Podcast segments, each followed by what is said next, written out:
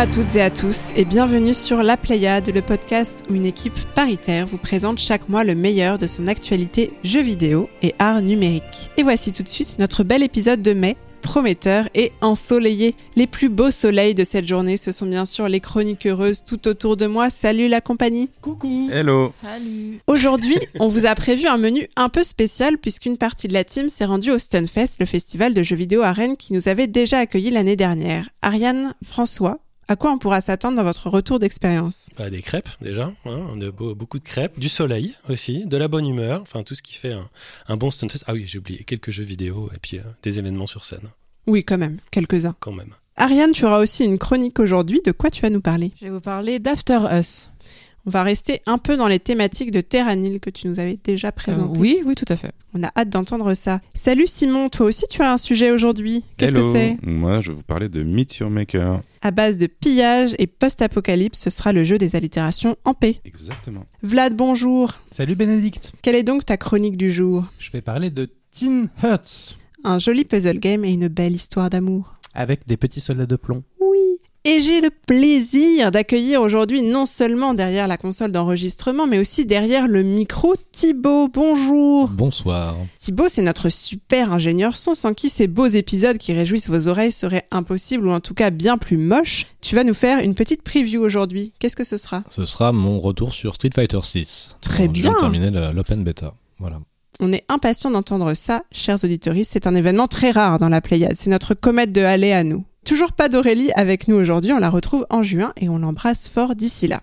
Et sans plus attendre, c'est l'heure de passer au premier segment de notre émission. C'est Previously on la Pléiade. C'est Vladimir. C'est plus charmant que les trilles de la mésange charbonnière et c'est maintenant.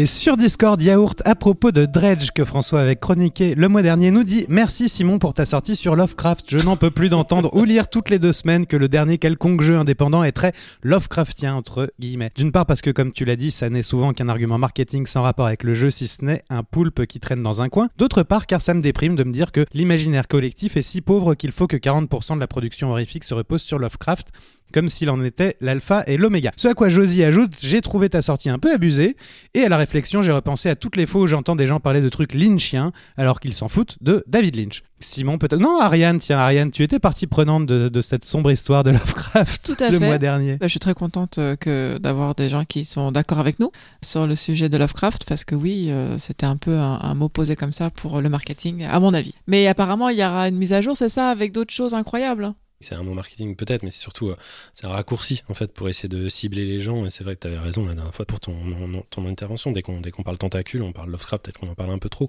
Mais ça aide, ça aide à aller euh, vite. Mais c'est pas toi qui l'avais sorti de ton chapeau, c'était dans la description de- du jeu. Euh, oui, puis il y a des, il y a des Ouais. tentacules dedans, et moi je.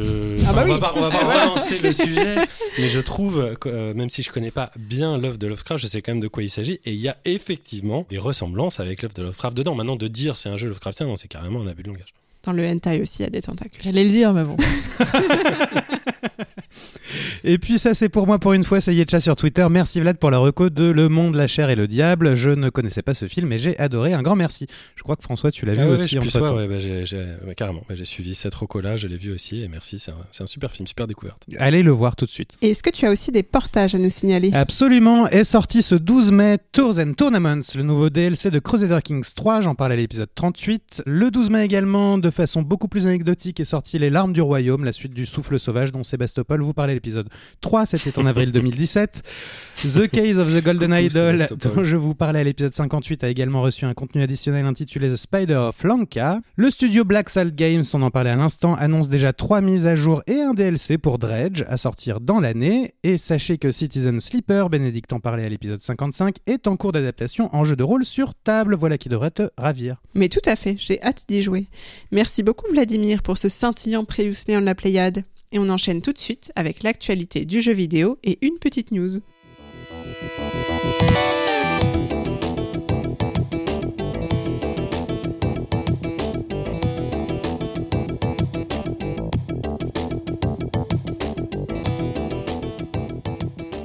Vlad, tu gardes la parole pour nous parler d'un jeu qui occupe en ce moment tes nuits et tes jours.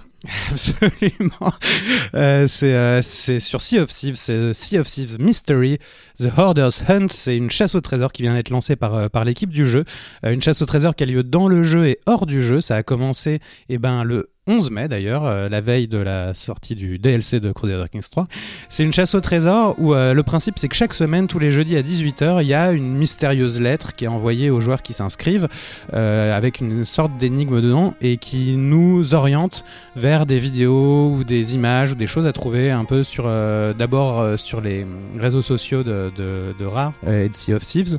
Ces vidéos qui contiennent elles-mêmes des énigmes, qui vont nous envoyer vers d'autres sites, sites internet et vers d'autres énigmes comme ça à décoder au fur et à mesure. C'est des choses assez compliquées, assez sympas, qui sont faites pour être trouvées en communauté. C'est globalement assez impossible à trouver soi-même seul. Et le but, donc, c'est que les gens se mettent ensemble pour essayer de trouver euh, la solution sur ces trois premières semaines. Quand on trouve la solution d'une énigme, euh, ça nous donne un mot de passe qu'on doit entrer sur le site internet de Sea of Thieves. Ce qui nous donne dans le jeu une quête, euh, une quête unique, euh, in-game donc, euh, qu'on va activer et qu'on doit réaliser pour trouver une clé. Une fois qu'on a fait les trois premières quêtes et qu'on a les trois premières clés, on va pouvoir, ça c'est dans les semaines qui arrivent, ça va être très bientôt, avoir une dernière quête à laquelle donc seront conviés que les, les joueurs qui auront euh, réussi à passer toute, ce- toute cette chasse au trésor qui est euh, en dehors du jeu et dans le jeu. Et à la toute fin, le grand gagnant qui a trouvé tout ça euh, recevra un vrai, un crâne Bateau. un crâne en or, un crâne en or et en argent, euh, avec quatre clés en or dans sa bouche, qui sont détachables, qui pourra donner à ses coéquipiers qui l'ont aidé s'ils le souhaitent. S'il souhaite les garder, il pourra euh, les garder. Les 10 suivants euh, gagneront des clés en argent et les 100 suivants des médaillons pour, enfin, à l'effigie de, la course de la, chasse en question. C'est un événement qui mobilise énormément la communauté de Sea of Thieves. C'est un moment très, enfin, c'est un moment en dehors du jeu qui est vraiment très plaisant et qui est très agréable à faire. Et voilà, ça se passe, c'est là maintenant. C'est un truc assez unique dans les jeux vidéo. Il y a eu quelques trucs en, en ARG qu'on a vu dans certains autres jeux. Euh, J'en avais un peu parlé, je pense, sur euh, Inscription ou, ou des choses comme ça. Mais là, c'est vraiment, euh, voilà, c'est vraiment très très fun, euh, très très difficile. Euh, oui, pardon, Ariane. Les récompenses, c'est matériel ou c'est Oui, dans le jeu matériel. Non, non, c'est Ah, matériel. c'est c'est maté- absolument, ah ouais. c'est du, du C'est vrai, c'est des vraies sculptures. C'est des vraies sculptures pour les, joueurs qui se seront donnés euh, suffisamment. Et ce qu'on attend, et ce qui est rigolo, c'est que vraiment pour l'instant, sur ces, là, on a la deuxième énigme, euh, là on enregistre, elle s'est passée une semaine, et la troisième arrive demain. Pour l'instant, il y a vraiment une entraide de toute la communauté, des gens qui cherchent ensemble. Et en fait, on s'attend évidemment à ce que quand on va arriver vers la fin de tout ça, euh, les gens vont arrêter de travailler ensemble et vont commencer à, à bosser chacun dans leur coin parce que vraiment la dernière énigme qui va sortir, ça va être au premier qui fonce euh, et qui, et qui trouve le truc et donc ce sera plus donné à tout le monde. Donc euh, voilà, et c'est ce que les développeurs attendent aussi. Ils avaient déjà euh, tenté de faire une, une chasse un peu comme ça en octobre dernier qui s'était soldée de leur aveu même par un, semi-échec parce que la chasse était un peu trop compliquée. Ils avaient perdu des joueurs au fur et à mesure. À la fin, il y avait plus grand monde que ça intéressait. Là, l'événement est beaucoup plus réussi. Il, a été créé avec un puzzle master, un, maître euh, de, des énigmes, euh, qui est apparemment assez réputé pour, euh, pour ses chasses euh, au trésor dans la vraie vie. Et euh, l'événement fonctionne, fonctionne très bien c'est assez marrant à vivre euh, de l'intérieur. Et, euh, et d'abord de, de, de résoudre ces énigmes, mais aussi de, de voir les, les autres gens autour euh, chercher, faire fausse route, euh, réussir. euh, voilà. Simon. Tu penses avoir ta chance Enfin, votre chance, parce que vous jouez à plusieurs. euh, Bah, de toute façon, en fait, c'est hyper galvanisant de, de, de comprendre les énigmes, de trouver les solutions, de réussir à décoder euh, quelque chose qui va nous emmener vers une URL dans laquelle on va trouver une image qu'il va falloir elle-même décoder pour trouver quelque chose d'autre. Donc, je pense que même si, euh, enfin, probablement qu'on n'aura aucune récompense de notre part, on le fait avec Tim, on le fait avec euh, euh, d'autres- potes. Même si on arrive à, juste si on arrive à trouver les, solutions à peu près euh, jusqu'à la fin, de toute façon, c'est déjà hyper gratifiant. Et après, Là, sur ces trois premières énigmes, il y a aussi des petits bonus qui sont donnés dans le jeu pour les personnes qui, voilà, qui juste réussissent à, faire ces quêtes-là. Donc, c'est toujours une petite récompense qui est sympa. Et vous êtes combien euh, en tout dans, dans la communauté à peu près participés Absolument aucune idée. Plusieurs milliers, a priori, euh, il y a vraiment beaucoup de gens. Et puis, euh, ce qui est toujours compliqué sur ces événements-là, c'est qu'il y a évidemment les gros streamers qui, eux, bénéficient de leur communauté à eux, qui vont chercher pour eux, euh, et donc euh, ça, ça fausse un peu le truc, mais ça aussi, ça va s'éteindre, je pense, avec la fin, quand il y aura vraiment quelque chose à gagner à ce moment-là. Très bien, eh ben, super initiative, effectivement. Merci beaucoup, Vlad, et je ne sais pas s'il est euh, trop tard pour ceux qui, qui arrivent pour rejoindre cette course, mais allez-y euh, si ce n'est pas le À cas. l'apparition du podcast, ce sera encore possible de résoudre euh, les, les premières énigmes, d'entrer les premiers mots de passe et de faire les, les premières quêtes euh, dans le jeu pour se raccrocher au wagon. Donc euh, tout à fait. Eh ben, allez-y, Euh, François. Ouais, juste une dernière question. Est-ce que c'est possible de le faire avec une petite barque tout seul, cette quête, ou est-ce qu'il vaut mieux avoir un gros galion, un équipage et- Ah non, tu peux le faire tout seul, D'accord. complètement tout seul. Euh, la quête dans le jeu, oui. Oui, dans le jeu, ouais. Oui, oui. Ben, super, peut-être qu'on vous retrouvera du coup sur les mers. Et maintenant, c'est l'heure du retour d'Ariane et François sur leur expédition au Stanfest. Petit jingle.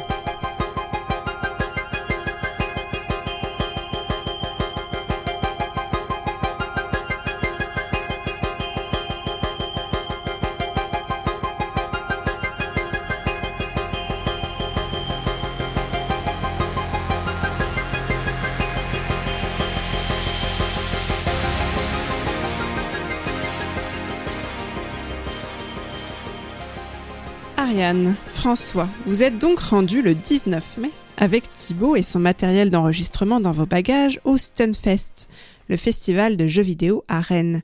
Vous avez pu y tester plein de petites pépites dans la zone dédiée aux indépendants et êtes même revenu avec des interviews dans vos bagages, dont celle d'Anaïs Kochnek euh, de l'asso 3 Combo qui organise le festival.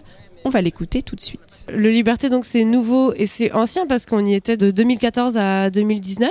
Donc on, y revient. Alors dans la grande nouveauté euh, assez chouette qu'on peut mettre en avant, c'est qu'on a mis en place des ateliers. Alors euh, il y aura des ateliers un peu pour tous les âges, pour les plus jeunes et pour faire entre amis. Par exemple, vous pourrez faire un atelier de sérigraphie sur papier, des affiches euh, de cette année. Donc euh, soit vous pouvez les acheter, soit vous pouvez apprendre à faire de la sérigraphie, ce qui est plutôt chouette. C'est- Tous les ateliers sont au prix libre. Autrement, il y a des ateliers euh, dessine ton jeu avec euh, Draw Your Games qui est aussi dans la zone indie, mais qui euh, il y a aussi des horaires avec des ateliers. Voilà, il y a plein de choses et on a tout un tout un espace euh, d'ateliers de médiation culturelle qu'on est super fiers d'avoir mis en place cette année. Après, la, la zone indépendante est toujours de plus en plus grande. Je pense qu'on n'a jamais eu. Là, ça fait plus de 1000 mètres carrés quand même de studios indés euh, à découvrir et à jouer, donc ça fait beaucoup, Donc le festival est toujours découpé en cinq grandes zones, hein, que, plus ou moins, ouais. plus ou moins.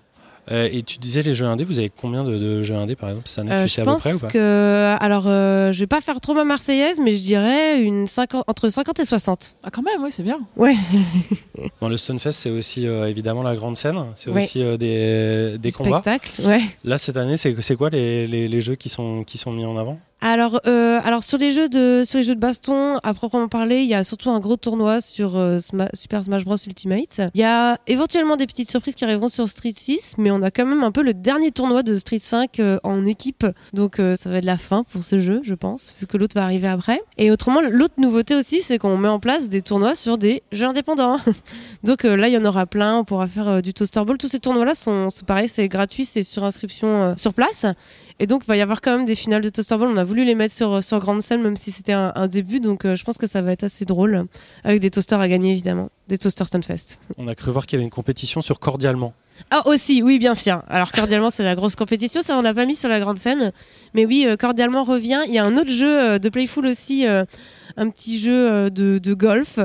Euh, que, qui sera tester, oui, cordialement, grosse compétition avec des t-shirts à gagner. Fight Golf, non C'est pas ça Ou Golf Fight Golf Fight, Golf c'est Fight, ça. ouais, c'est Ouais, Golf Fight. Cette année, la, la sélection des, des jeux de combat, elle a été un petit peu, euh, Ouais. elle a été un petit peu resserrée. Ouais. Est-ce que tu peux nous dire un peu euh, pourquoi Alors en fait, euh, bah il y a, y a beaucoup de raisons. C'est aussi euh, dû euh, à, à des équipes. En fait, c'était pas facile pour nous de, de mettre en place euh, toute cette zone. Euh, on a on a un peu traîné sur certaines choses. Il y a aussi euh, un truc qui est assez factuel, comme je le disais, c'est que bah, beaucoup de jeux de combat arrivent à, à échéance et on attend un peu les nouveautés pour lancer le mouvement. Donc euh, nous, pour nous, c'était pas trop l'opportunité, même si je sais que ça a été pas facile du tout pour beaucoup de festivaliers de, de vivre ça. Mais, euh, mais franchement, on a été surtout contraints et ça a été. euh, Enfin, ça a pas du tout été de gaieté de cœur qu'on a fait ces choix-là.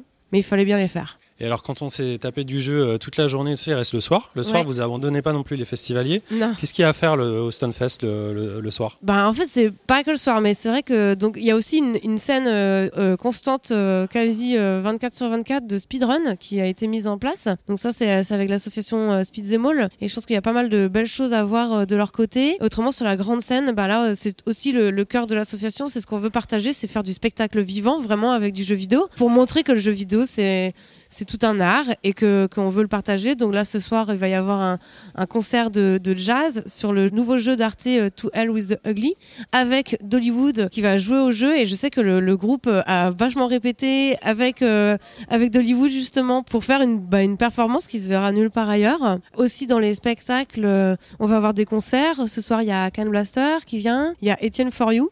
Ça, c'est mon petit chouchou. Je suis trop contente de, de l'accueillir. Donc euh, ça va être plutôt chouette. Lui, ça va être bien énervé. Je pense c'est samedi soir. Et euh, pour la dernière fois, on fait la collaboration avec euh, le Centre chorégraphique national de Bretagne, le CCNRB. Donc avec leur chorégraphe Bouzid et, et de notre côté, il va y avoir un Fighting Dance Battle. Donc là, c'est des équipes de joueurs sur Street Fighter 6 et de joueuses et des danseurs et danseuses qui se mettent en team et qui s'affrontent dans un battle hip-hop. Tu parlais du speedrun euh, 24 heures, en fait, ça veut dire que même pendant la nuit, en non, fait. non, je- j'ai dit ça, c'était pas vrai. Non, Ah. le Liberté va fermer tous les soirs à 23h et après on, on se regroupe tous sur le parc extérieur qui est super beau, super bien décoré cette année. Et non, après on va faire euh, du Bomberman à 10 et puis euh, et puis des choses comme ça à l'extérieur, mais Ah, c'est génial, il y aura une super ambiance du coup. ben c'est ce qu'on espère, c'est ce qu'on a tout fait pour mettre en place depuis le début du montage. euh, C'est quand même une semaine de montage sur ce festival-là, c'est énorme en fait. Euh, Je pense que les- c'est dur de se rendre compte de tout le travail qui est abouti par euh, des centaines et des centaines de personnes. J'en profite pour les remercier d'ailleurs. Pour nos auditeurs marseillais, du coup, ou étrangers, ou juste feignants, ou ceux qui peuvent pas venir, Oui. est-ce que après euh, les trois jours, il y a des moyens de, de voir un Ouais. petit peu les contenus, euh, de voir un petit peu des replays des événements qui Carrément. vont être liés euh, Où Bah que ça se passe déjà, alors tout est sur Twitch en direct pendant le festival et autrement, je mets tout au fur et à mesure, ce qui est sur la grande scène et je pense sur la scène indie, je vais tout les mettre au fur et à mesure sur YouTube. Ça, ça dépendra de, de ma motivation après le festival, mais tout sera mis avant que je parte en vacances cet été. J'ai une dernière question, moi, c'est euh, Hit Combo, c'est pas que le Stunfest, Pas du tout. c'est euh, des activités tout au long de l'année pour, euh, bah, pour faire découvrir euh, le jeu vidéo et puis Ouais. voilà l'industrie qu'il y a, y y autour. Est-ce que pendant le festival, vous mettez en lumière un petit peu les, Oui, les actions que vous faites, je sais pas, dans les écoles, dans les. EHPAD, en prison ou, ou ailleurs? Est-ce qu'on peut le voir aussi dans le, dans le festival ça? Exactement, bah oui, bah juste à l'entrée, à côté du stand de merge, il y a un stand de médiation culturelle où les gens pourront tester les jeux vidéo qu'on a fait dans le cadre des projets euh, EAC. Donc c'est éducation artistique et culturelle dans les écoles. Et cette année, on a travaillé avec euh, un motion designer et le studio Wild Weeds Game qui a sorti à Etheris là euh, juste euh, avant-hier, je crois. Et, euh, donc on a fait un jeu qui est super, super, super beau avec eux. Euh, Il y a d'autres jeux plus simples. On a fait aussi un jeu euh, sur la poésie. Et donc tous ces jeux-là, euh, enfin et tous les jeux du passé qu'on a fait aussi sont disponibles dans l'entrée du festival et autrement sur le site de Troy de Combo, ils sont tous dispo et, et gratuits euh, évidemment pour euh, pour tester. Et franchement, c'est c'est toujours trop chouette de tester les jeux, euh, enfin faits par des enfants ou des plus jeunes et c'est c'est trop beau à chaque fois. Agnès Kochenek, merci beaucoup. Merci beaucoup. Merci Anaïs. Bah oui, euh, comme tu disais, Bénédicte, on était charmé avec euh, Ariane et Thibaut de retourner euh, dans ce festival, de retrouver sa bonne ambiance, d'autant plus qu'il y a malheureusement plus vraiment euh, de très gros festivals euh, indés en France euh, ou à Paris, depuis que notamment l'Indiecade a préféré sa version internationale en ligne. Alors, on n'a pas pu rester évidemment les, les trois jours, en tout cas pas cette année, et on s'est concentré évidemment sur ce qui nous intéressait le plus parmi toutes les activités qu'on peut retrouver sur place. C'est évidemment la zone indie. Comme Anis disait, il y a plus d'une cinquantaine de jeux indés qui étaient euh, présentés, ainsi que sept jeux euh, supplémentaires qui étaient issus d'une game jam pré-festival. Euh, Il y a un festival off, il y a vraiment tout un tas de trucs. C'est un, gros événement. Certains jeux qu'on avait déjà vus au stun, comme disent les habitués, par exemple Sklash, dont, dont vous avez parlé l'année dernière, ou To Hell with the Ugly, dont je crois qu'on avait déjà parlé ici, et aussi des jeux même plus anciens mais non moins intéressants comme Vectronome, Type Rider, ou les plus récents Inua et How to Say Goodbye pour ne citer que. Bref, un choix d'ensemble qui confirme une diversité fort bien menée, sans pour autant être euh, exhaustive hein, euh, sur euh, sur l'hexagone, c'est pas non plus le, but, mais qui est, vraiment ultra cool. Dans cette foultitude de, titres, on, évidemment on va pas tout euh, décrypter, on va pas vous parler de, chacun d'entre eux, mais on avait quelques jeux qu'on avait décidé de retenir, notamment toi, Ariane, t'es tombé sur sur des expériences dont tu voulais nous parler. Oui, en fait, euh, j'ai eu euh, deux, deux petits coups de cœur qui étaient sympas. Enfin, c'était des jeux qui, qui me, qui m'ont bien plu. Il y a eu Crime O'Clock de Bad Seed. Donc, c'est un jeu qui va sortir en juin. Et c'est un jeu d'énigmes dans le temps avec euh, des tableaux euh, très, euh, très chargés de détails. Il faut zoomer pour trouver des petits indices qui sont cachés pour résoudre les mystères. Donc ça, ça m'a bien plu. J'ai fait une démo qui était assez rigolote. Et C'est puis comme, en... un- c'est comme un Où est Charlie un peu ça Exactement, c'est ça. Et alors c'est un jeu en plus euh, dessiné un peu à la cartoon, donc euh, c'est c'est assez joli. Enfin moi ça m'a plu, j'ai trouvé, j'adore ce genre de jeu, tu sais où tu dois chercher plein de choses euh, à la fois. Donc euh, c'était très bien présenté, euh, la démo était très très fun, donc euh, voilà ça c'est un- c'était un petit plus. Du coup, c'est scénarisé en plus, hein, ça Il y a toute Oui, tout à fait. Oui, tu voyages dans le temps, tu voyages dans des, des, des galaxies, pas, pas des dimensions différentes plutôt. C'est assez bien travaillé. Et ensuite, il y a eu Each Other de Smicky. Donc ça, euh, je trouve ça vraiment pas mal. C'est un jeu qui est déjà sorti euh, sur Steam euh, 31 octobre 2022. Mais c'est un, un jeune homme qui a tout fait lui-même. Euh, j'ai parlé un peu avec lui j'étais assez épatée en fait parce que le jeu est assez complet. Et c'est un puzzle game euh, un peu macabre euh, sur euh, deux petits enfants qui veulent s'échapper d'un orphelinat et en fait leurs mouvements sont liés. C'est-à-dire que si on en bouge un, et bien le miroir euh, fait que l'autre suit exactement le même mouvement. Et donc il faut les bouger dans le décor et les objets afin de pouvoir les décaler et les amener dans des trappes pour qu'ils puissent accéder au niveau suivant. Donc euh, il y a 15 niveaux et franchement le jeu est sorti donc euh, ça je recommande vraiment un petit un petit coup d'œil parce que c'est toujours bien quand quand, quand quelqu'un fait tout de A à Z, euh, c'est très courageux et donc je voulais voilà mentionner son, son travail qui m'a beaucoup plu. La façon dont on parle, parce que moi je l'ai pas vu celui-là, et ça me rappelle le Shadow de je sais pas quoi, la Shadows of Me, ou le, le jeu dont on avait parlé, qu'on avait vu sur le festival avec Simon. Tu pas du titre du jeu? Ah, celui avec le lapin Celui avec la, petite fille. Bah il y en avait un avec une petite fille, elle avait dans un dans un espèce de, de labyrinthe avec un lapin et il fallait qu'elle amène le- qu'elle attrape le lapin et qu'elle le coince en fait dans son décor. Il était hyper bien. Oui, il était pas mal. Bah, eu c'est un peu le même genre, exactement. Bah, c'était un peu le même genre de jeu, sauf que là, on est encore un peu plus dans le dans le triste macabre. Et euh, oui, parce que c'est c'est de deux enfants qui sont assez malheureux et et euh, vraiment, je trouvais ça, ouais, ouais, c'était bien. Et toi, t'as eu aussi des expériences Ah ouais, euh, alors moi fait la course. J'ai essayé d'optimiser à fond notre temps, donc j'ai essayé de jouer à, à plein plein de trucs. Il y a effectivement euh, quatre petits jeux sur lesquels je voulais euh, revenir. Alors c'est difficile de pas commencer par nos créateurs entre guillemets chéris de l'année dernière, dont on vous avait déjà parlé, dont parlait d'ailleurs Anaïs, à savoir Playful, qui présentait euh, une nouvelle une nouvelle attraction, j'ai envie de dire, qui s'appelle Golf Fight. C'est réalisé par Jamie Picard, donc ça s'est sorti cette année. C'est un jeu de mini-golf à l'esthétique rétro pixel inspiré de la Game Boy. La particularité, en plus de sa musique de, de gangsta golf, c'est que euh, il y a deux balles mais pas de trous. Et en fait, c'est un jeu de combat. Vous devez affronter votre adversaire pour justement le, tabasser avec l'aide de votre balle et le transformer en trou et gagner euh, la, partie. C'est programmé euh, sur Arduino, un petit peu comme, euh, comme souvent avec eux. Et une nouvelle fois, euh, bah, la mise en scène, euh, elle, est super. On est face à face avec notre concurrent euh, devant le jeu comme ça. Moi, je vous en avais déjà parlé l'année dernière dans, dans l'interview. Ça se joue en 5 manches de touches gagnantes. Moi, perso, j'ai gagné 5 à 4 face à mon adversaire que j'embrasse, Jean-Loup, si tu nous entends. Pour me défier, rien de plus simple, entraînez-vous car euh, vous pouvez y jouer aussi gratuitement depuis chez vous. Là, tout de suite, euh, c'est disponible. Vous avez qu'à regarder sur notre site, on va vous donner euh, l'adresse. Petite euh, suggestion euh, cependant au, au Playful, on est un peu seul, je trouve, une fois qu'on s'est battu et qu'on doit valider son trou. Après, l'autre, il a plus qu'à attendre que le golfeur, entre guillemets, euh, mette sa balle dans le trou. Et je trouvais que ça aurait été peut-être sympa si on avait des coups limités ou quoi pour que ça relance le match, mais bon, peu importe. Le deuxième jeu sur lequel je voulais revenir, c'est un jeu qui s'appelle Satan Islas, qui a été montré récemment dans une conférence de, l'AG French Direct. C'est développé par Operating Dwarves et édité par Abiding Bridge. Satan Islas, c'est un jeu de plateforme bah, assez ardu qui nous fait jouer une âme choubi perdue dans un enfer de plateformes pleines de pics et de monstres. Ça va réveiller euh, Bénédicte. Le jeu pourrait ressembler de loin à un Super Meat Boy-like, mais euh, qui a ceci d'original, c'est que les, les vies euh, sont votre monnaie d'échange. C'est-à-dire qu'il faut les dépenser pour acheter des pouvoirs. Par exemple, un saut plus long, une zone de protection, une seconde chance, ou au contraire, augmenter la difficulté et surmonter les niveaux avec des malédictions supplémentaires pour gagner davantage de vie une fois qu'on arrive à la fin euh, du niveau. Donc c'est toute une couche de stratégie qui s'ajoute à un gameplay qui est déjà hyper soigné et précis et ça change évidemment tout. Ça va vite mais on réfléchit et euh, on dose le feu de, ce petit cauchemar comme bon nous semble donc du coup ça le rend euh, plus, euh, plus attractif en tout cas à mes yeux. À noter que le jeu a quand même été élu prix des publics au palmarès du festival de cette année et qu'une démo est d'ores et déjà disponible sur Steam si vous voulez vous y frotter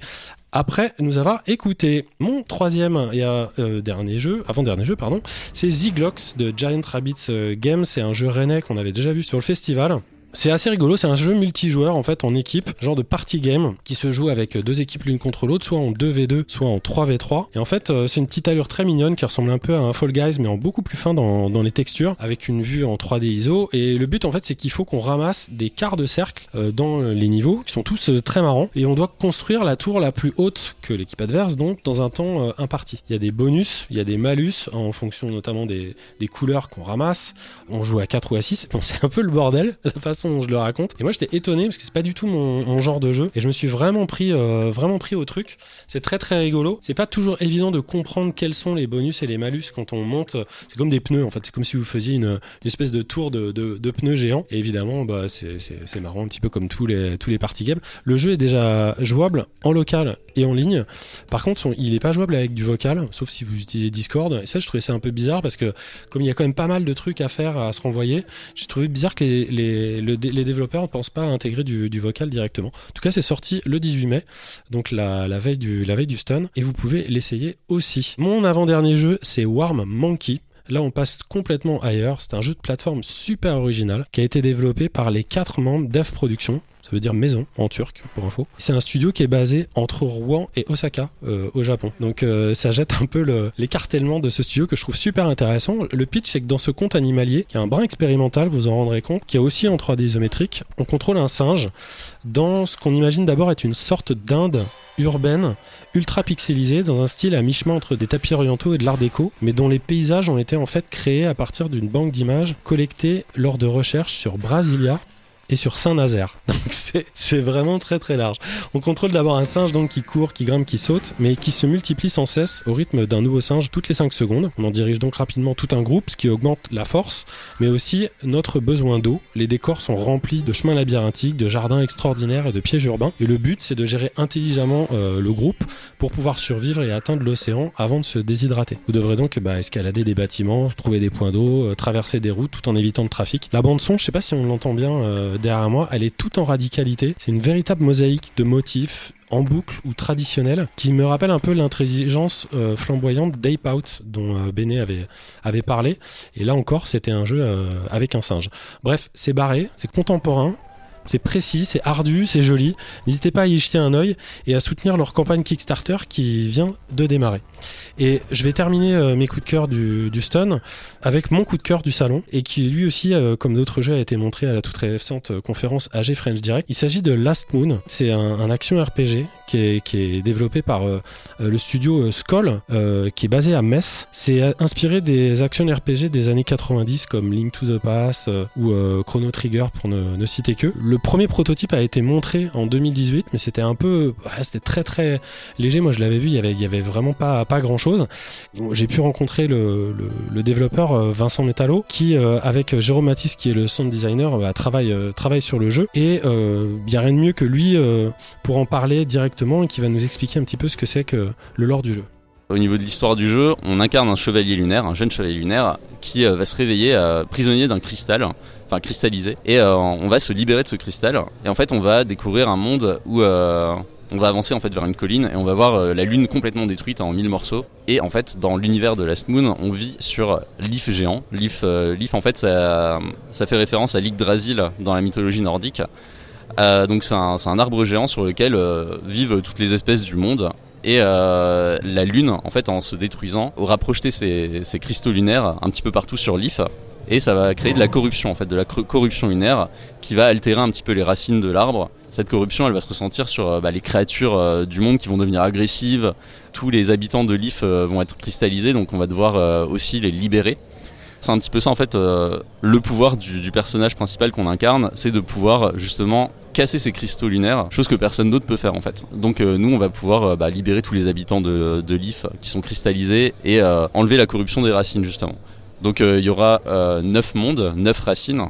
Donc euh, ça fait référence aux neuf mondes de l'Yggdrasil et de la mythologie nordique. Et euh, il va falloir justement aller dans ces neuf mondes et euh, enlever la corruption. Alors voilà, moi ce jeu, je l'ai vu passer, il a fait briller mes yeux euh, direct, il m'a aspiré.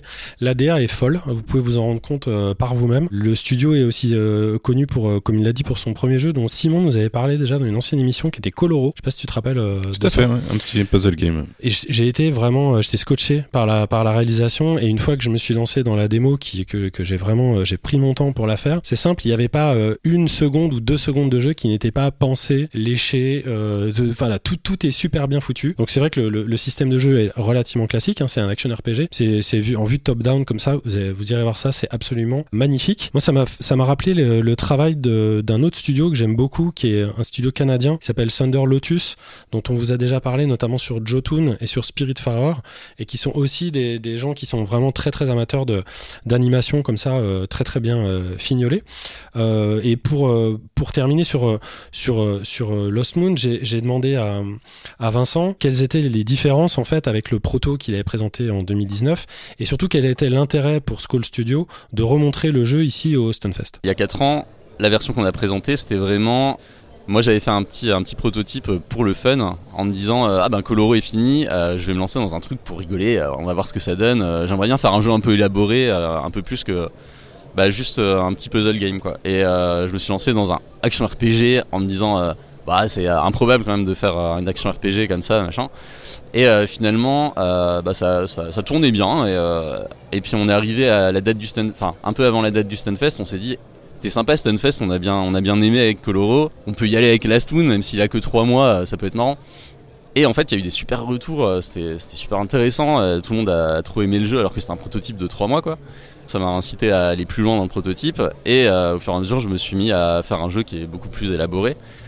Et euh, bah, on en est là aujourd'hui euh, avec la démo là en fait. Donc euh, là la différence c'est que c'est plus un prototype. Là maintenant c'est vraiment une démo du début du jeu. En fait ça, représente les 10-15 premières minutes de début du jeu. Comme ils seront probablement dans la version finale à peu près avec euh, peut-être du rééquilibrage sur certaines choses. Puis avec les retours aussi qu'on a sur euh, le salon qui sont super intéressants. Mais euh, voilà, donc là ça, représente plus ça en fait. Sinon euh, l'enjeu, euh, bah là pour, pour le coup, il y a 4 ans c'était pour le fun. Là, euh, c'est plus euh, bah, pour faire voir le jeu à fond, quoi. Et euh, bah, pour pour gratter le plus de wishlist possible aussi sur Steam, pour avoir le plus de visibilité possible. Peut-être aussi trouver bah, des partenaires, des gens aussi peut-être pour trouver des financements, un petit peu tout ça. Parce que bah, vu que je suis tout seul sur le projet et que les fonds, ça part assez vite, hein, mine de rien, quand on se met à 100% sur un jeu. Ça fait 9 mois que j'ai arrêté euh, les cours hein, et euh, tous les autres projets autour euh, de graphisme et en rapport avec bah, des, petites missions quoi. Je, refuse tout en fait depuis 9, enfin 8-9 mois et là je suis à 100% sur Last Moon depuis, depuis ça. Je compte rester comme ça en fait jusqu'à la fin du projet parce que là il faut, enfin j'ai vraiment envie de le finir et d'aller au bout quoi. Voilà, cette petite pépite est prévue sur PC, Xbox, PlayStation et Switch. Malheureusement, on ne sait pas pour quand. J'espère euh, dans, dans plus trop longtemps. Et si vous voulez en savoir plus, bah regardez et par- partagez la, la vidéo de Vincent Metallo euh, dès qu'elle sera en ligne sur notre site euh, de la Pléiade et notre chaîne YouTube ces prochains jours, où vous retrouverez aussi bah, les liens de tous les jeux là qu'on a regardé, euh, dont, dont on vous a- vient de vous parler avec Ariane. Je vous renvoie aussi vers le site du Stunfest euh, pour retrouver toute la sélection indé et leur chaîne Switch. Vous retrouvez le palmarès de cette année et puis euh, voilà les, replays de, leurs événements. Encore merci à eux. Eh bien, merci François, merci Ariane. Voilà qui clôt ce retour d'expérience sur le festival. Euh, merci donc aussi, tu le disais, euh, au Stunfest pour vous avoir accueilli, à Anaïs Kochnek et Vincent Metallo pour avoir répondu à nos questions. Là, on va vous monter comme il faut ces petites interviews-là. Vous pourrez les retrouver sur notre chaîne YouTube et sur le site lapléiade.fr. Et maintenant, c'est l'heure pour Thibaut de s'emparer d'un micro pour qu'on écoute sa preview. Nous sommes en 1994. Je continue d'épuiser les dernières bandes de ma pauvre cassette Ulysse 31 en me baffrant de gâteaux sucrés, pendant que dans la pièce d'à côté, mon frère éclate une boîte en carton déjà bien fatiguée et sort un jeu qui restera tendrement marqué dans ma petite jouvence.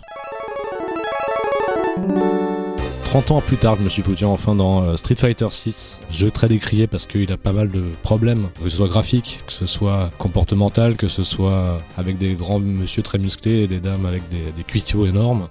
L'attente a été enfin euh, claquée par une bêta de deux jours de ce week-end qui m'a permis de découvrir enfin quelque chose qui m'a permis de mâcher frénétiquement mes nicorettes en me foutant dans les yeux un jeu de combat de qualité. C'est pour ça que j'ai pris le micro et je me suis dit que c'était le moment de vous parler un petit peu de ma passion, qui est quand même le jeu de combat. Le jeu de combat que je pratique, euh, contrairement à, tous mes petits camarades, euh, n'importe comment. En fait, je, joue une fois tous les 5 ans à un jeu et je perds tous mes automatismes. J'ai pas de manette, donc je joue au clavier et j'ai décidé d'inverser la touche haut avec la barre espace parce que c'est quand même plus marrant. Donc en fait, je suis complètement à la, à- la, rue et j'espère que vous aussi qui avez joué à Street Fighter euh, il y a bien longtemps arriverez à trouver des petites choses qui pourront vous donner l'envie d'essayer. Sans déconner, en fait, ce jeu est une, est une super claque dans plein de sens. quoi. C'est un super amassis de toutes les choses qui ont déconné sur toutes les anciennes euh, licences du jeu et qui maintenant amènent le jeu d'une manière très tranquille, avec de la musique très mélo qui fera plaisir à Simon. Passer du, de, de son hip-hop complètement axé vers les petits, vers les, jeunes, j'imagine, et tout le, le nouveau public qu'ils essayent de, de capter avec leur licence, et alterner avec des moments très jazz et très, très chill, très offbeat sur euh, des, des moments de détente. Et franchement, très belle surprise. En fait, on se retrouve complètement coincé dans un hub qui est le plus proche du métaverse, enfin le- l'endroit le plus proche du métaverse dans lequel je pourrais mettre mes pieds, où on se retrouve en fait à errer avec son avatar qu'on a conçu nous-mêmes. Donc un espèce de freak show parce qu'on n'a aucune espèce de, limitation par rapport euh, d'une part au sexe. On peut être euh, homme, femme ou humain tout simplement. Ils auraient pu rajouter robot parce que la plupart des gens se passent leur temps à se mettre des écrans à la place des yeux et euh, des mains de, de 3 mètres d'envergure. Donc en fait, on se retrouve à se faire pote avec des gens qui ressemblent plus à des cartoons, voire à des personnages déjà existants. On voit des gens euh, essayer de recréer des Wario, Mario, Waluigi. Il paraît qu'il y a Jean-Luc Mélenchon dedans. J'espère. Et en fait, euh, c'est le moteur est assez poussé quoi pour créer son, son avatar, donc on se retrouve à, à perdre beaucoup de temps à avoir euh, cette petite mignonnette qui servira en fait de, de joueur parce qu'on on joue pas donc le personnage qu'on choisit, car tout ça se passe dans un espèce de métavers dans lequel on va évoluer autour de bornes d'arcade placées là, qui permettent en fait de se mettre à une borne, s'entraîner frénétiquement et faire tous ces petits combos dans un coin, et puis quelqu'un va se dans cette euh, salle venir vous visiter se mettre à côté de vous et va vous défier. Vous pouvez l'accepter ou non. Et ensuite, on se retrouve à faire les mêmes choses que dans tous les anciens hubs tout cassés de tous les anciens jeux de combat, sans, sans les tous les nommer, mais tous les hubs où on était un espèce de petit pixel choubi qui, euh, qui attend désespérément dans une salle de se faire euh, confronter par quelqu'un en faisant des emojis en boucle. Là maintenant, on est enfin dans un espèce d'environnement où on se fait déranger, comme je vous l'ai dit, à notre borne d'arcade. Et à la fin du combat, une fois qu'on s'est bien, bien fait laver la tronche, on sort de cette borne sur une espèce de fond de fond de jazz et on tombe sur un espèce d'homme avec une, afro violette et, un- énorme nez rouge. Et après, on peut commencer à discuter. Et donc, franchement, la, proposition de, Hub, si j'insiste là-dessus, c'est quand même parce que c'est quand même un gros échec de tous les jeux de combat, quels qu'ils soient. Soit c'est des menus euh, verticaux dans lesquels on va chercher euh, à l'infini quelqu'un qui a assez de barres de connexion pour que le combat ne lag pas. Soit euh, c'est euh, des salles comme ça virtuelles dans lesquelles personne ne visite plus euh, passer le premier mois en fait de jeu. C'est quoi alors pour toi le, le comment, ils, comment ils sont arrivés à ce, à ce succès à ton Eh avis bah, Parce que ça reste une salle avec des avatars en 3D quand même. Ouais, bien sûr, je un- limité. Bah oui, oui, c'est assez un limité. salon, il, y a 100, il y a 100 places par serveur. On est bien sûr rangé dans, dans le serveur les plus tranquilles dès qu'on essaie de se connecter automatiquement, mais on peut aller chercher une salle à peu près privée avec ses amis. Le hub permet pas, pas mal d'autres choses. En fait, c'est présenté comme une fois comme un métaverse, donc il y a un espèce d'écran géant qui permet de voir un petit peu des matchs qui sont un petit peu en, en vedette en ce moment, ou des clips de rap complètement saugrenus sortis de nulle part. On a des espèces d'annonceurs qui nous disent attention, quelqu'un est en win streak à 40 wins dans la salon numéro 3. Donc on se fait un petit peu balader comme ça dans une espèce de monde virtuel. Mais si je parle de tout ça, c'est parce qu'ils ont quand même fait un gros effort pour, comme, euh, tu l'as dit, bah, mettre euh, le jeu de combat sur un autre niveau. Ils ont essayé de ratisser très large et de ramener tout le monde vers le jeu de combat. Bon, je parlerai d'un truc assez rapidement, mais c'est qu'en fait, le mode de combat, qui euh, depuis très longtemps était le- des cartes de tour avant avec des points, des pieds, des trucs, des, des, des trucs très compliqués à comprendre quand on vient pas du jeu de combat, on en vient maintenant en fait à pouvoir simplifier tout ça dramatiquement quoi. Et c'est ça qui fait d'ailleurs très polémique sur internet, c'est que maintenant plutôt que d'avoir bah, trois boutons pour les pieds, trois boutons pour les points, euh, avec petit, moyen, gros, on a un seul bouton pour tous les petits, un seul bouton pour tous les moyens, un seul bouton pour tous les gros. Et en fait, en fonction de, de ce que l'IA a décrété être le meilleur coup, il va sortir celui qui sera le plus judicieux. Voilà. Pareil pour toutes les combinaisons très compliquées de. C'est une simplification alors. Ouais, bien sûr. Ça rend le jeu carrément plus accessible quoi. Exactement, et ça n'empêche pas les uns et les autres de jouer en mode classique, donc le mode qu'on connaît tous et toutes, et euh, le mode moderne, tout le monde peut jouer ensemble. Même si, par contre, le mode moderne bah, aura une pénalité de dégâts. Il va faire moins mal en moderne qu'il n'est en classique, parce que je m'explique tout de suite, quand on se prend des, des combos dans la tronche et qu'on n'arrive plus rien à faire, et que la seule combinaison de sortie, c'est timer très justement une manipulation un peu dure, là il, s'appuie il suffira d'appuyer sur un bouton pour euh, sortir de ce problème-là. Quoi. Je, te- je t'écoute, Ariane. Oui, mais on est d'accord qu'un joueur moderne ne veut pas jouer contre un joueur classique. Si, si, bien sûr, justement, et même en tournoi. Ah Et, oui, là, oui, Capcom- je comprends le, le- le petit beans, ouais, d'accord. Capcom met le, vraiment le, le- le- le doigt là-dessus. Il dit, et c'est bien sûr, c'est important que tout le monde puisse arriver au jeu, même s'ils ne connaissent pas le jeu, le jeu de combat. En fait, c'est quelque chose qui est très, enfin, qui va être très bloquant pour quelqu'un qui, qui n'arrive pas à comprendre la plupart des personnages. Et donc, ils ont décidé de faire ça. Attends parce que ça m'intéresse. Pourquoi tu secoues la tête? Bah parce que je comprends que les gens soient gavés en fait ceux qui jouent depuis très longtemps, qui ont une espèce d'entre guillemets skill et euh, qui soient mélangés en fait je trouve ça un peu bizarre. Parce tu peux l'expliciter Parce qu'ils n'ont pas de reconnaissance de leur talent, tu veux dire? Bah, je pense qu'il y a une partie de ça, et puis aussi, euh, je sais pas, je, le- je comprends que l'accès à tout le monde pour euh, pour le jeu soit important, mais je vois pas pourquoi on, on devrait mélanger automatiquement le classique et le moderne, sachant que bah peut-être que quelqu'un qui joue au classique a vraiment envie de pousser à à fond, tu vois certaines choses, et celui qui est moderne, c'est quelqu'un qui a juste envie de s'amuser pendant une heure et qui met pas la même implication dans le jeu, tu vois. Après, est-ce que euh, Thibaut, euh, l'interface euh, euh, te montre euh, la- le mode dans lequel est la personne ou pas? Est-ce que c'est transparent? Absolument. Ouais, justement, on peut se rendre compte qu'en face, on va être sur quelqu'un qui doit jouer en moderne et donc adapter le, le, le jeu en fonction de lui. Il faut bien comprendre quelque chose aussi, c'est que le mode moderne te donne pas forcément accès à tous les coups. Il y a des coups que tu pourras plus jamais faire parce qu'ils sont pas euh, inclus dans le mode moderne. Donc à terme, les joueurs vont continuer de jouer en mode classique s'ils veulent avoir toute la palette entière. Et encore là, je te parle même pas du mode où euh, le, tu n'as un seul bouton à appuyer, mais qui te permet de faire des combos automatiques. En fait, ça s'appelle le mode dynamique. Mais ça, c'est vraiment pour, pas plutôt qu'en soirée quand t'as quelqu'un qui joue avec quelqu'un qui ponce ta manette. Vous vous souvenez à l'époque des consoles où il y a un mec qui a le jeu et puis tu vas jouer tranquille, mais lui t'éclate la tronche. Toi, tu roules plus ou moins ton visage sur la manette en espérant que ça sorte des trucs. Et ben là maintenant, il y aura un mode où tu pourras appuyer un bouton et il va à une distance qui est décrétée, il va sauter dessus, faire un truc auto combo et à la fin finir sur une super. Et euh, voilà, au moins il y a, y y du jeu. Mais sans déconner, je, je termine juste là-dessus. euh, il faut absolument oublier le la concept de j'ai poncé mes raccourcis, je suis ce qu'il est. C'est dommage que tu arrives à mon niveau là. Franchement, le grand but de toute cette manœuvre là, c'est de toucher le plus grand nombre et que faire que des personnes. C'est un peu comme le l'aim assist dans des jeux de tir. Et Bien. toi, du coup, Thibaut, tu joues dans quel mode? Jamais de la vie je ne jouerai en moderne parce que effectivement je suis complètement voilà moi je, je pourrais pas bah, je peux pas imaginer une seule seconde jouer en moderne néanmoins il y a pas mal de champions qui s'imaginent pouvoir en fait le fait que tu es en une frame, tu puisses appuyer sur un bouton et sortir un truc qui te sort d'une situation, bah ça peut être un, un élément qu'on va prendre en considération pour euh, adapter la stratégie. Simon, ouais. Est-ce qu'au Stunfest, vous avez euh, eu des échos de, de Street Fighter 6 Ah, alors il est noyé dans la masse de tous les jeux qui sont en train de sortir. Comme disait Anaïs, bah, on est en train de célébrer les derniers grands tournois de Street Fighter 5. La plupart des joueurs pro de Street Fighter 5 sont pas trop trop euh, sortis sur la Street Fighter 6 parce qu'ils ont encore des tournois à jouer, comme euh, bah, comme Mr Crimson ou je sais plus comment il s'appelle. Bon, je, je me connais plus très bien en nom, mais même les Daigo, tous les gens comme ça, ils sont un peu réticents pour l'instant, même s'ils adorent le jeu. Mais non, j'ai pas pu voir vraiment de choses. À part bah, premier feedback euh, bah malheureusement non, j'ai pas pu rester comme dit Kayane, François. donf, en tout cas. Bah tout le monde est complètement à donf. Et moi je, je suis des gens comme Punk ou quoi qui eux sont euh, complètement dingos dès qu'ils voient les images, même si les gens disent que c'est graphiquement pas terrible. Moi je trouve ça absolument euh, g- génial. En plus, ce qui est ce qui est super cool comme jeu. Après j'arrêterai de m'étendre, mais il a quand même vieilli de 12 ans le Ryu depuis le moment où j'ai pris le jeu euh, euh, Alpha 3, euh, enfin Third, Third Strike. C'est marrant de voir tes personnages vieillir avec toi. Euh, C'est un peu cringe et machin, mais en tout cas moi je suis très content de voir les gens euh, vieillir avec moi et, et c'est cool. Voilà. Tu disais que tu étais à la rue, euh, je sais pas de quelle manière, mais est-ce que ce serait pas la qualité euh, suprême pour euh, jouer à Street Fighter? Mais D'être à la rue. Voilà, et là je drop le mic. Alors, vous n'avez pas le visuel, chers auditeurs, mais voilà, tout le monde salue ce, ce trait d'esprit flamboyant. Incroyable. En tout cas, je clôturerai vite fait, mais c'est juste pour vous dire que voilà, Street Fighter 6 pour moi, maintenant, c'est un grand condensé de, de bonheur parce que pour tout le monde, c'est c'est de la balle. Si tu as envie de voir des replays, tu peux sniper des gens et cliquer d'un replay à l'autre et aller voir tout- du contenu. Tous les streamers sont complètement fous. Ils disent enfin, j'ai arrêté de devoir chercher. C'est ça de les salles d'arcade, mec. C'est c'est le bonheur des salles d'arcade, j'arrête pas de vous le dire. Voilà. Et- Let's go, tiens, tout 30 ans. Jusqu'au point où, euh, où même le président de Capcom, euh, je, je ne prononcerai pas son nom, voilà, j'ai essayé de le noter, mais c'est raté. Euh, ils ont tous dit que depuis la création donc, de, Street Fighter 6, depuis qu'ils ont commencé à réfléchir là-dessus, ça a été annoncé à peu près un an, ils ont dit enfin le e-sport pour le plus grand nombre. Et tout le monde salue ça, toute la, communauté de, fighting games, les FGC, là, toutes les communautés sont ravis et sont assez sobres. Les Japonais sont assez sobres là-dessus. Ils disent juste que j'ai pas critiqué le jeu. En tout cas, ça touche un plus grand nombre et euh, c'est super cool. Ils sont en train de faire un virage drastique à inclure tous les joueurs PC, à quitter enfin ces vilaines consoles qui sont qu'on on est coincé dans notre console avec le lag que ça implique et la connexion internet qui est assez qui est assez aléatoire. On est en train de faire un switch, ça veut dire qu'avec une configuration, c'est Ken Bogard qui disait ça quand je le suivais euh, sur un tournoi qu'il a organisé.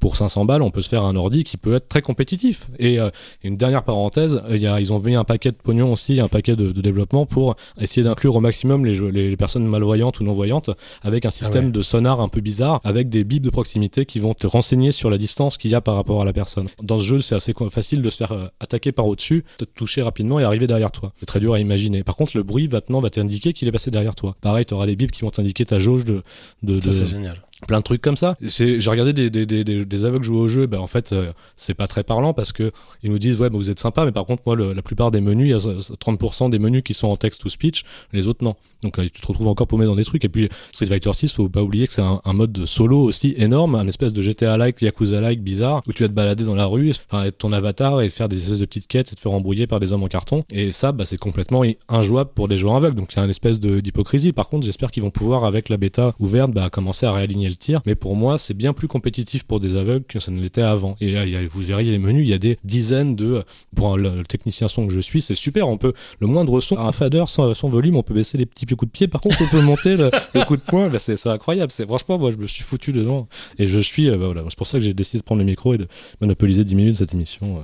On sent ton implication. hein. C'est un peu comme les cendres d'esprit de- d'Elden Ring, mais à, à poser à Street Fighter 5, quoi. C'est plus d'inclusivité, plus de. C'est bien. Mais- à tout niveau, ouais. La question qui est sur toutes les lèvres, Thibaut, c'est est-ce que tu vas streamer et montrer à la communauté, la Pléiade, tes Ton skill. exploits Eh Bah écoutez, bien, bien évidemment que je vais m'inscrire au Capcom Pro Tour qui prévoit 260 millions de yens pour le premier, le 2 millions qui va tomber à mon avis cet été là. Ils ont fait bah ils ont dit un paquet de monstres. Il y a 2 millions de, de crash prize pour le premier tournoi officiel de Street Fighter 6. Donc bien sûr que je serai dans la poule. Juste, t'as pas, t'as pas parlé Pas des petits, des petits trucs à acheter que t'aimais pas trop, euh, peut-être juste. euh, ah par contre non, le petit- modèle économique bémol. est toujours aussi pété. Petit bémol. Petit bémol, c'est un peu pété. euh, c'est toujours pareil, on va devoir se contenter des 18 premiers persos. 18 persos, donc bien sûr vous aurez tous vos copains. Il y aura les Ryu, Chun-Li, les machins. Plus 4 persos qui viennent des opus euh, suivants, les Street Fighter 2 Turbo. Et 6 nouveaux personnages très intéressants. Avec des grabbeurs, des machins. J'ai même pas parlé des mécaniques de jeu, mais vous les découvrirez vous-même ou on saura plus quand ce sera Moi, libre. je retiens qu'on peut y jouer avec une touche. C'est Ouais. ça qui me plaît. Mais euh, moi, en tout cas, je joue mon guile et mon guile et j'avais plus. Franchement, c'était euh, des émotions monstrueuses. Donc, j'espère vraiment que vous pourrez me défier dans mon dans mon métaverse bien à moi. Voilà.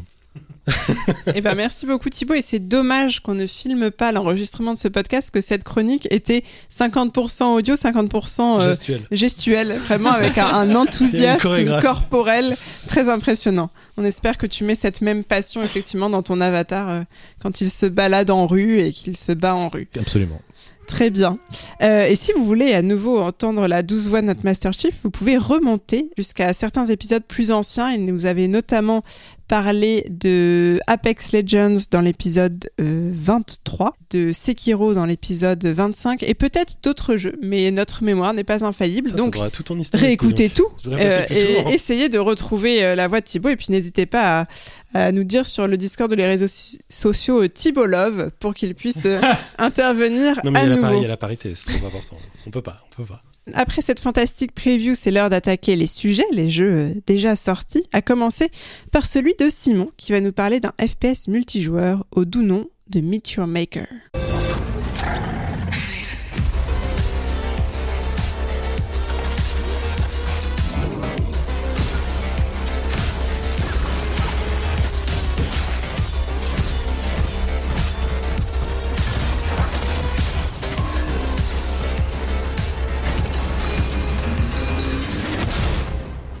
Nous sommes dans un futur lointain, très très lointain. Peut-être sur Terre, où la vie se résume à des chimères, sortes de fœtus géants vivant dans des cuves rappelant le formol du musée d'histoire naturelle. Si vous êtes, si vous connaissez, vous voyez à peu près de quoi je parle. Vous êtes vous-même un robot et votre tâche va consister à aller chercher des ressources pour renforcer cette fameuse chimère. Ces ressources, vous allez les trouver euh, dans des avant-postes dispersés sur toute la planète. Et toute cette introduction aide mon invention puisque le jeu ne raconte absolument rien. Et en fait, euh, on a juste la chimère qui nous parle pour nous encourager à la rendre plus forte et à aller, encore une fois, aller raider, comme on dit euh, dans le, dans le jargon, ces fameux avant-postes. Meet Maker n'est pas un seul jeu, mais il y a trois jeux en un.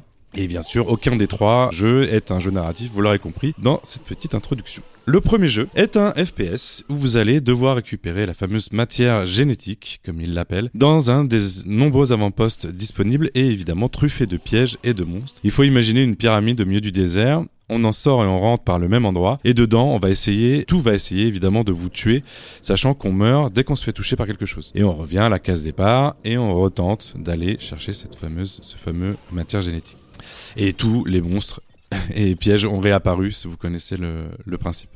Pour s'en sortir, on a une arme au corps à corps, une à distance et un bouclier qui rend vulnérable pendant un très court instant. Le jeu est très nerveux et euh, vos compétences de jeu de tir à la première personne vous seront euh, bien utiles et euh, ser- seront sollicitées à chaque instant. La particularité des avant-postes que vous allez arpenter est que chacun a été créé par un ou une autre joueuse qui, de son côté, bosse lui aussi avec une autre chimère et son but c'est de vous tuer. Ce qui nous amène au deuxième jeu dans le jeu, la construction d'avant-postes.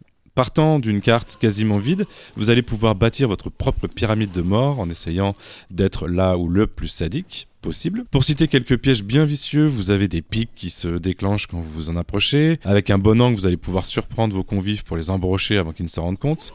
Vous avez des pièges lance-flammes, des pièges qui balancent des bombes, des pièges qui font tomber dans des cuves de métal en fusion. Bref, il y a de quoi faire et c'est très très rigolo. Vous avez aussi des monstres du plus petit et rapide au plus gros et violent que vous allez disposer en combinaison avec ces fameux pièges pour encore une fois surprendre les autres joueurs et joueuses et accumuler des morts qui est un petit peu le but du jeu.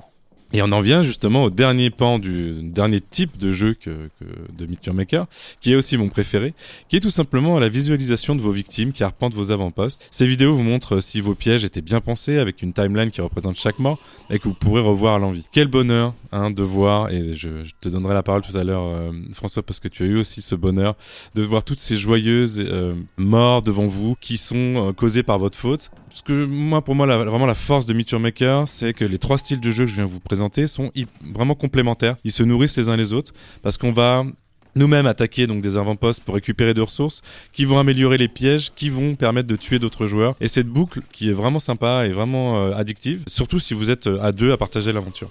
100% des avant-postes, comme je l'ai dit, on- sont créés par de- d'autres joueuses et joueurs. Et comme l'outil de création des niveaux est à la fois complet et simple d'utilisation, on a vraiment de super pépites, bien vislardes et souvent belles, puisqu'on a aussi les moyens de rajouter des couleurs et des motifs à chaque chose que vous allez créer. Je suis personnellement très fier d'avoir créé un niveau qui a tué plus de 800 fois euh, des gens. Et euh, je me réveillais chaque matin, mon petit café à la main, en contemplant le résultat de mes modifications des, des- pièges de la veille. C'est un peu sadique, mais c'est très très sympa. Pour finir, donc les développeurs, développeuses ajoutent régulièrement de nouveaux pièges et améliorations pour renouveler l'expérience. Pour l'instant, tout est disponible gratuitement. J'imagine qu'ils viendront un jour à des DLC payants puisqu'on est au final dans un sort de jeu quand même service.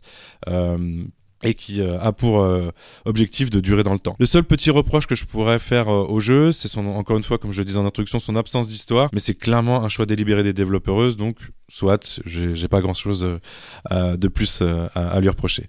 François, est-ce que, tu peux peut-être décrire aussi euh, ce qu'on a pu vivre ensemble? Ce qu'on a pu vivre ensemble. Voilà, c'est exactement par là que je vais commencer. Moi, je, moi, j'ai été piégé en fait parce que euh, je me suis, je me suis laissé avoir par la, la douce voix sirupeuse de Simon et j'ai plus prêté attention au ton de sa voix qu'au champ lexical euh, qu'il utilisait, à savoir mort, sadique, euh, piège, souffrance. et il me dit, ah, je vais te faire tester un petit truc, tu vois, c'est sympa. Et c'est vrai que ce jeu, euh, je sais pas, moi, je l'ai pris un petit peu comme une espèce de Rubik's cube custom masochiste, quoi. C'est, c'est très très intéressant. Euh, il l'a d'ailleurs très bien, très bien décrit. Le jeu est hyper bien euh, léché quand même. hein. On rentre là-dedans euh, sans, sans aucun problème. Il n'y a pas de problème technique, ça va vite et tout ça. Mais c'est juste euh, l'intérêt est, presque perturbant. En fait, le plaisir qu'on a dans ce jeu, il est, il est étonnant et il est perturbant parce qu'en fait, on, se gratifie de la douleur des autres et on découvre que ça nous plaît. C'est ça le, c'est ça le, vrai problème. Donc, ça a l'air très très simple comme ça, d'essayer de rentrer, d'essayer de piéger. Bon, moi, t'étais un petit peu avec moi comme ange gardien, donc j'avais l'impression d'être suivi par la télévision qui me regardait au moindre, au moindre faux pas.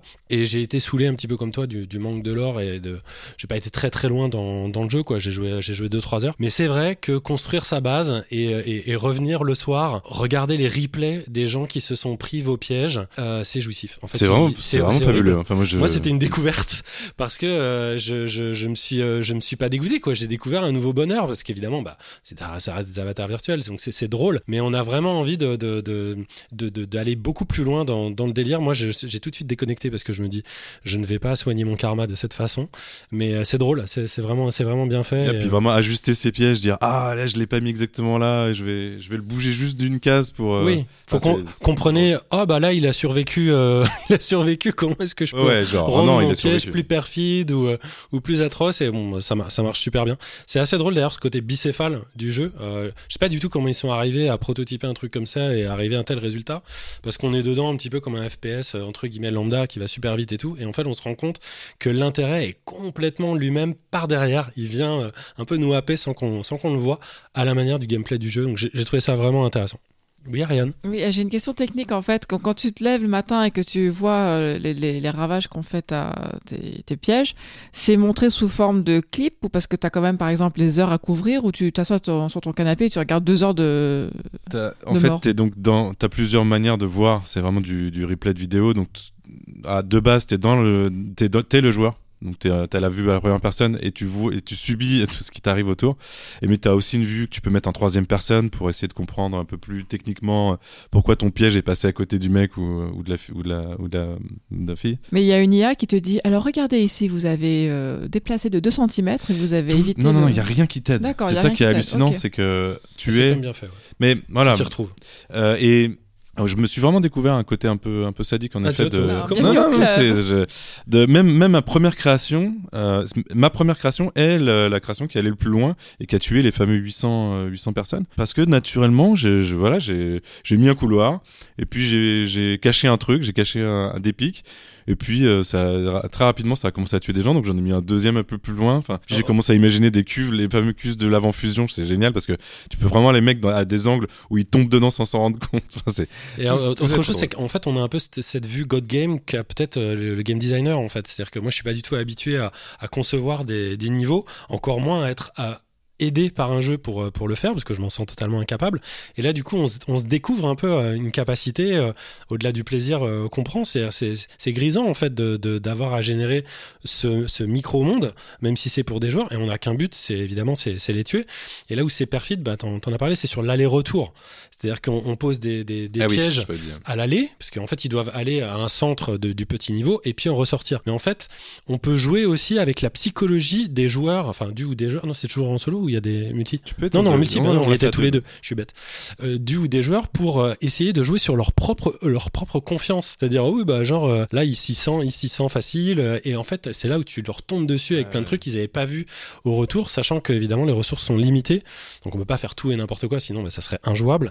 Et c'est, euh, c'est vraiment drôle. Un dernier truc, c'est que moi, je, tu as joué quand je jouais à Dredge, le fait de revoir euh, la nuit, parce qu'en fait, il faut attendre que les joueurs euh, fassent l'espèce de moisson, enfin, tombent dans nos pièges, c'est comme de la pêche. Moi, je me suis dit, mais en fait, ton jeu, c'est un jeu de pêche. C'est-à-dire que le, on dresse les filets, et le soir, tu rentres, tu fais même autre chose, tu dis, bah, je vais me connecter à ce jeu-là, mais juste 5 minutes pour voir mes replays et voir tous les points qu'on gagne, parce qu'évidemment, on gagne des points, et regarder la pêche, les poissons qui sont tombés dedans, quoi. C'est atroce. Eh ben, moi, j'ai envie de dire déjà bienvenue, bienvenue dans la sphère du sadisme. Vous allez voir, il y a plein de choses, Voilà, on s'amuse bien. De voix qu'on se fait piéger.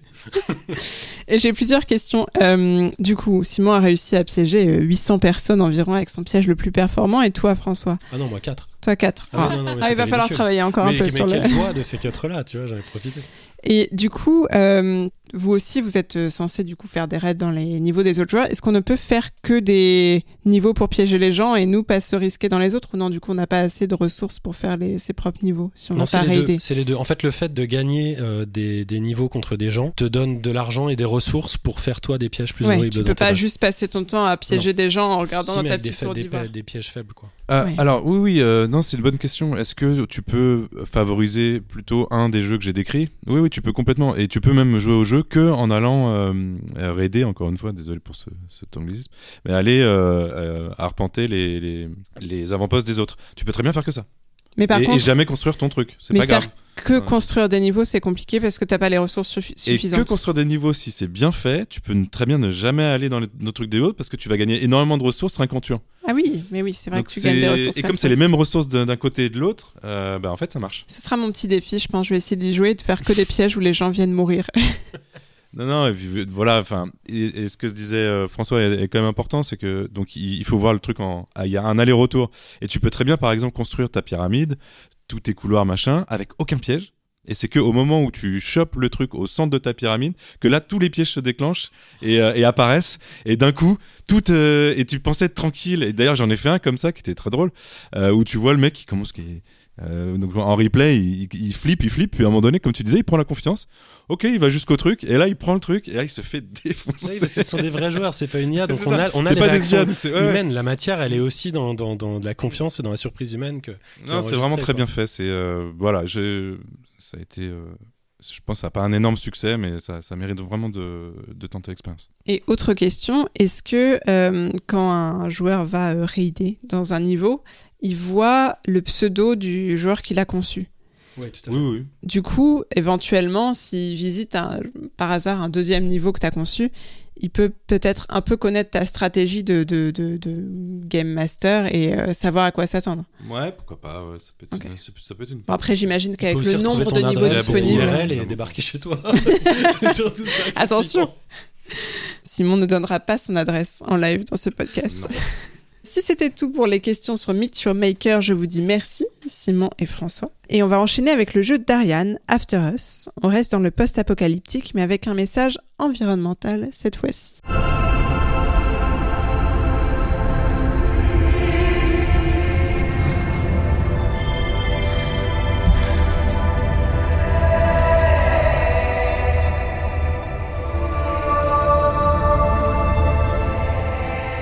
After de Piccolo Studio est un jeu d'exploration dans un monde post-apocalyptique. Donc en fait, on incarne Gaïa, une jeune femme lumineuse aux cheveux blancs avec une tenue blanche et des grands yeux clairs. Elle a un air très euh, très héroïne de Luc Besson, je trouve. Et donc Gaïa est un esprit de, de la vie et elle possède en elle une lumière qui, comme un boomerang ou une explosion lumineuse, va redonner vie à la Terre et à des souches mortes. Donc c'est une explosion de feuilles, etc. Et donc en fait euh, c'est un, jeu d'exploration. Donc on, on- on dirige Gaïa dans un, on va dire, on va dire que c'est sur Terre euh, dans quelques années. Et elle a une mission. Elle doit retrouver des esprits d'animaux éteints, éparpillés dans un monde surréaliste marron et terne, parsemé de carcasses de voitures, d'immeubles fantomatiques, tout en évitant une étendue de boue étouffante qui a des tentacules pour s'agripper euh, aux objets qui se rapprochent et l'attirer dans la boue et la noyer. Ça n'est pas du tout Lovecraftien. Euh, le jeu est très calme, très très beau. On peut mourir de mille façons. Des chutes euh, dans le vide, des tentacules, des dévoreurs émaciés. Et on recommence instantanément au même endroit. Et en fait, euh, bah, malgré cela, ça reste très très calme. Il y a, y a vraiment aucune difficulté dans le sens où euh, bah, tu peux mourir, c'est pas grave, tu perds rien. T'as pas de vie, t'as pas de- d'armure, euh, tu ne dépenses rien. Ça reste un petit peu difficile pour moi parce que c'est un jeu où il faut sauter sur des surfaces et ça c'est pas vraiment mon fort. Mais en tout cas, c'est vraiment un, un jeu très calme. Et donc, euh, parmi les débris d'une civilisation disparue, il y a beaucoup de beauté. Euh, les esprits d'animaux qui hantent les lieux, qui flottent, des statues d'humains pétrifiés, tous tournés dans la même direction. C'est un peu comme un espace liminal dans, un musée en fait où euh, où tu sens qu'il y a eu la vie et que c'est c'est terminé. À un moment donné, il y a même un carrousel qui tourne tout seul et c'est limite on entendrait les, les, les voix des enfants qui, qui, qui n'y sont plus. Et donc c'est à la fois sublime et dérangeant. Euh, J'ai beaucoup aimé la touche artistique justement qui fait qu'on est émerveillé par la beauté de la tristesse, de la destruction et du néant. C'était très bien rendu.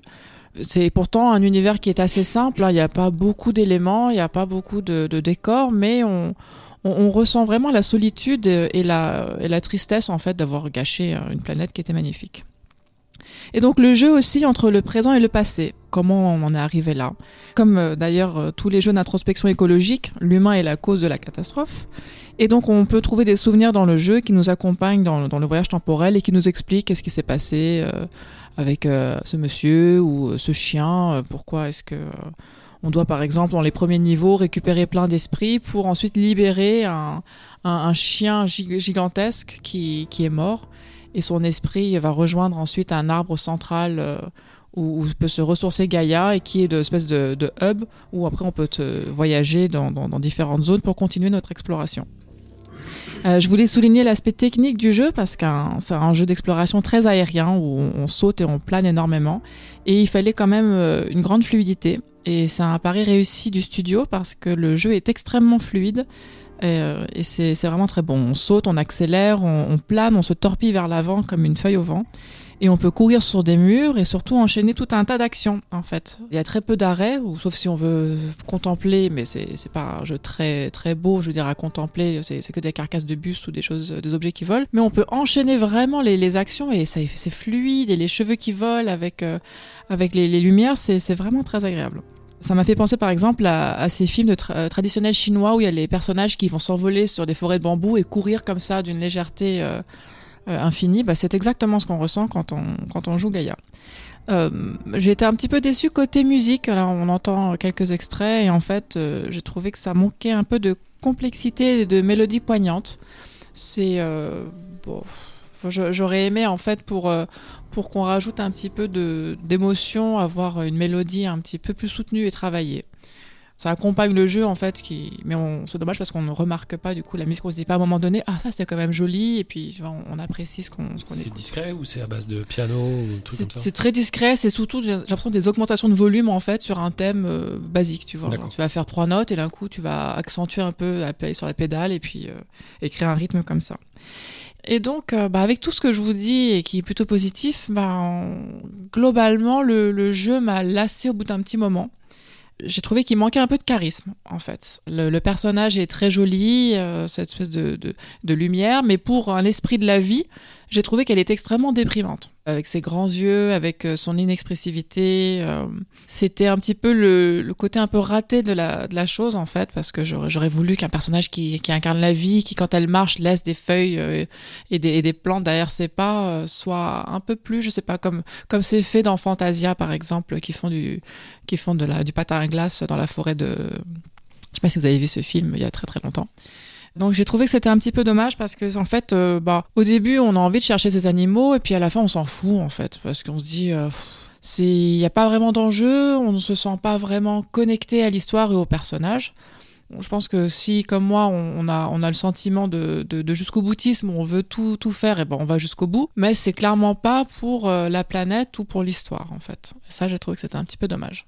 Oui, François. Euh, Est-ce qu'il y a des interactions avec des personnages? Est-ce que c'est pas sa solitude euh, justement qui, pèse euh, finalement sur le sur le gameplay? Parce que tu tu parlais de ses jolis cheveux et tout. Moi, je suis plutôt pas choqué, mais interloqué par le fait qu'elle soit évanescente. On dirait, elle me elle me rappelle Yorda dans dans Ico un petit peu, qui était aussi comme ça, à la fois presque transparente, mais il y avait une grâce, il y avait une beauté et une, à la fois une force et une féminité qui se mélangeaient là-dedans. Là, on sent plutôt la, la fragilité. C'est difficile de pas penser à Journey non plus quand on, regarde le jeu. Est-ce qu'il y a des interactions avec des, personnages ou est-ce qu'elle est, vraiment toute seule? Non, elle est, vraiment très seule. Après, il y a des créatures humanoïdes qui s'appellent euh, euh, les dévoreurs qui vont interagir avec elle, mais de façon très agressive, en fait. Et tu peux libérer après des, humains qui, qui, qui n'ont aucune interaction, qui sont juste là par terre, et elle envoie son, sa lumière pour les libérer. La seule interaction vraiment, c'est tu peux euh, caresser un cheval euh, quand tu t'approches de lui, par exemple, etc. Et c'est vrai que oui, la solitude, elle est, elle est assez présente dans le jeu. Et oui, c'est vrai qu'en fait, ça, bah, t'as raison, ça renforce euh, un peu le côté fade, tu vois. Euh, et puis la, la, la, la Gaïa, elle est, elle est très jeune, elle est, elle est pas du tout féminine pour le coup. Et ce, moi, ça m'a un petit peu dérangé le côté, ça m'a fait penser à Luc Besson. Et en fait, moi, j'aime pas Luc Besson. Tu sais, Arthur et les, et les mini-mois, il y, a il y a un petit côté du visage comme ça, ou Europa Corp, tu sais, l'espèce de nymphe qui sort là, le, logo de ces films. Ça m'a fait penser à ça. Et j'ai trouvé ça vraiment étrange de choisir un, un être, euh, la direction artistique en fait, d'avoir pris un être aussi blanc et aussi fade et aussi terne pour euh, redonner vie à un monde qui est déjà fade et terne et m- aux monocouleurs, tu vois. J'ai encore une autre question si personne euh, veut intervenir. Il y a toutes ces histoires de constellations, que ça soit euh, par rapport donc à des, constellations et même au monde euh, qu'on traverse, du coup la, narration environnementale dont, tu parlais. Au fur et à mesure, est-ce qu'on en apprend un peu plus sur euh, qui est Gaïa ou qui elle était et quel était ce, ce monde un peu? Oui, tout à fait. Il y a, une histoire qui, va se dérouler, qui va se révéler petit à petit, dont je, ne spoilerai pas. Et après, en plus, j'ai pas été jusqu'au bout du, jeu. Oui, oui, tout à fait. Et après, il y a une petite backstory quand même, mais qui reste, tu vois, dans le thème du. euh, le, la Terre euh, était comme ça, et puis maintenant elle est moche, et puis voilà, c'est la faute. Et puis, euh, comme dans tous les jeux un peu écolo, tu vois, où c'est un peu la même recette. Mais Sinon sauf que là, j'étais un peu déçu. Oui, Oui, c'est encore un, un jeu où on va recouvrir de nature. ça, ça devient un peu récurrent. euh. Mais voilà, et alors par rapport au jeu que j'ai chroniqué le mois dernier, Terranil, qui lui était... euh, ça, ça me, j'étais heureuse, tu vois. Je voyais la beauté de la vie, je voyais la, la beauté de la diversité. De, j'étais vraiment mais euh, emportée par ce jeu. Là, quand je libère les esprits ou je, je remets des, des plantes, mais je ne vois aucun impact en fait. Et le jeu est, enfin ça, ça ne me touche pas, pas du tout. Et c'est, c'est peut-être très perso, hein, peut-être que d'autres vont trouver ça magnifique, mais moi j'ai trouvé ça euh, pas vide en fait. Tu vois. C'est- C'est un peu déçu pour, pour ça. Tu as passé combien de temps euh, en tout? J'ai passé 4 heures. Ouais, tu te faisais chier au bout de. de... Bah en fait le problème c'est que j'étais un peu frustrée aussi, je l'avoue comme j'ai dit tout à l'heure par le platformer parce que bah je sais pas du tout mon, mon, mon point fort et, euh, et quand je dois par exemple euh, recommencer dix fois euh, un truc parce que j'arrive pas à sauter sur deux plateformes qui se qui bougent en même temps, c'est vrai que ça m'agace aussi et ça ne ça dessert un petit peu mon expérience du jeu. Voilà, ça c'est Mais t'es sûr que la- l'expérience euh, se, se déverrouille pas à un moment, qu'il n'y a pas une autre partie, quoi T'as fait que 4 heures, mais t'es pas, tu l'as pas terminé le jeu? Non, j'ai pas terminé. Donc tu sais pas si à un moment donné il y a un, un changement dans le gameplay ou un truc comme ça.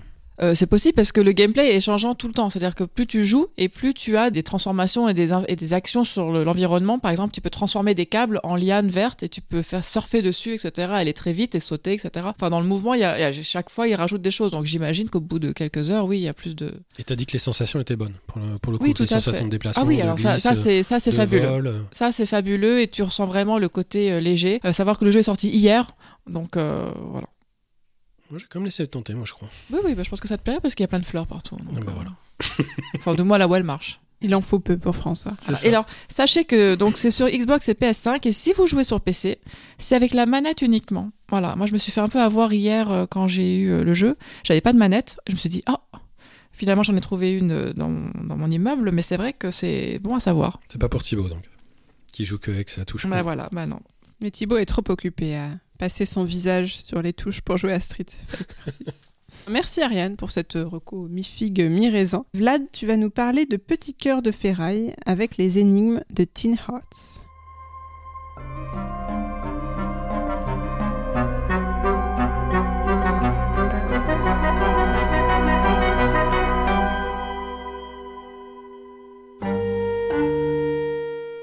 Teen Hearts c'est un jeu développé par Roxon, c'est un studio qui a été fondé par des anciens de Lionhead Studio.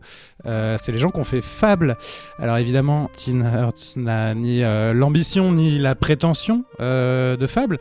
C'est un jeu de puzzle dont le titre fait référence à plusieurs choses. D'abord, évidemment, au, stoïque petit soldat de plomb, euh, le, comte d'Andersen, qu'on a beaucoup assimilé au, casse-noisette de, Dumas puis Tchaïkovski, même si ça n'a pas beaucoup de rapport. En, anglais, c'est The Steadfast Tin Soldier, comme le Tin de Tin Hearts. C'est aussi évidemment une référence au bûcheron en fer blanc du magicien d'Oz, le Tin Woodman, qui cherchait un cœur parce qu'il n'en avait pas, du Et puis c'est aussi un, rapport avec euh, toutes les péripéties qu'on va rencontrer dans le jeu par la suite. On joue un artisan qui est un fabricant de, jouets, de jouets pour enfants. On peut s'imaginer euh, à la fin du 19e, de 19e siècle, début du 20e. On est dans son atelier avec tout son fatras, son bric-à-brac de, de jouets qu'il est en train de fabriquer.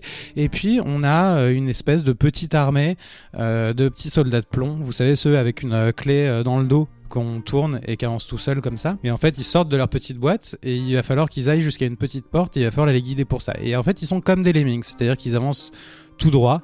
Et euh, nous, on doit les accompagner, on doit essayer d'interagir avec les décors pour euh, les faire tourner, les faire sauter, les faire voler, les faire descendre, les faire remonter, sachant que généralement, si, si ces petits soldats de plomb touchent le sol ou tombent de trop haut, ils se cassent et donc c'est euh, un échec. Et au fur et à mesure, on va débloquer un peu des, des espèces de pouvoirs, des espèces de, bonus qui vont nous permettre d'interagir de plus en plus avec le décor. Également, là, c'est pas un divulgachage parce que ça arrive très tôt dans le jeu, de jouer avec le temps, de revenir en arrière dans le temps ou d'accélérer euh, ou, de, ou de faire pause.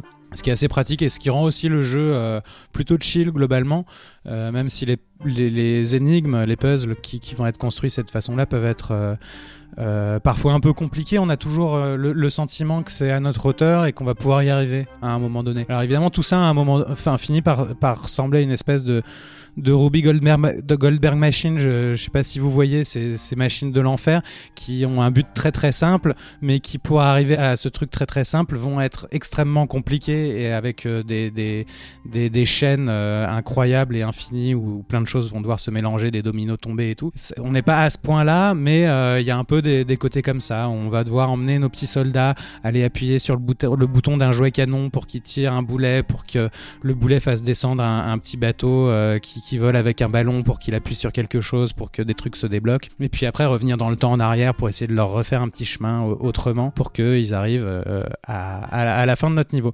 Par-dessus ça, va se construire au fur et à mesure une, euh, espèce de, une, forme de narration euh, qui va avoir deux formes principales qui vont être des lettres dont la lecture va se déclencher quand les petits soldats marchent dessus, et puis des flashbacks façon un peu fantomatique de la vie de la petite famille du personnage qu'on joue, de, de l'artisan euh, fabricant de jouets.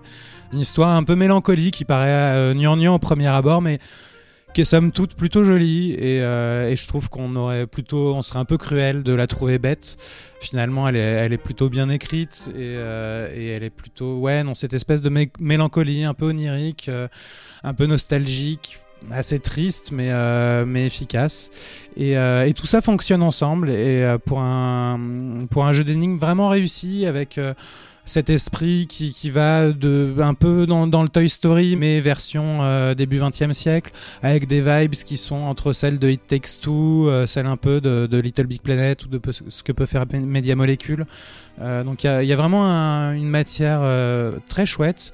Et puis euh, ce petit jeu ouais, qui se déploie au fur et à mesure et évidemment ce, ce bonheur euh, toujours de, de pouvoir euh, guider nos petits soldats en plomb et les faire tourner à droite, à gauche, les faire, leur faire attraper un petit ballon qui va se gonfler pour que ils aillent traverser un niveau, aller tourner des, hum, des, des- des petites fleurs qui tournent pour, pour propulser du vent. Enfin, c'est vraiment, vraiment très chouette. Très, c'est tout petit, a une espèce. Enfin, vraiment le côté un peu miniature, le côté un peu diorama.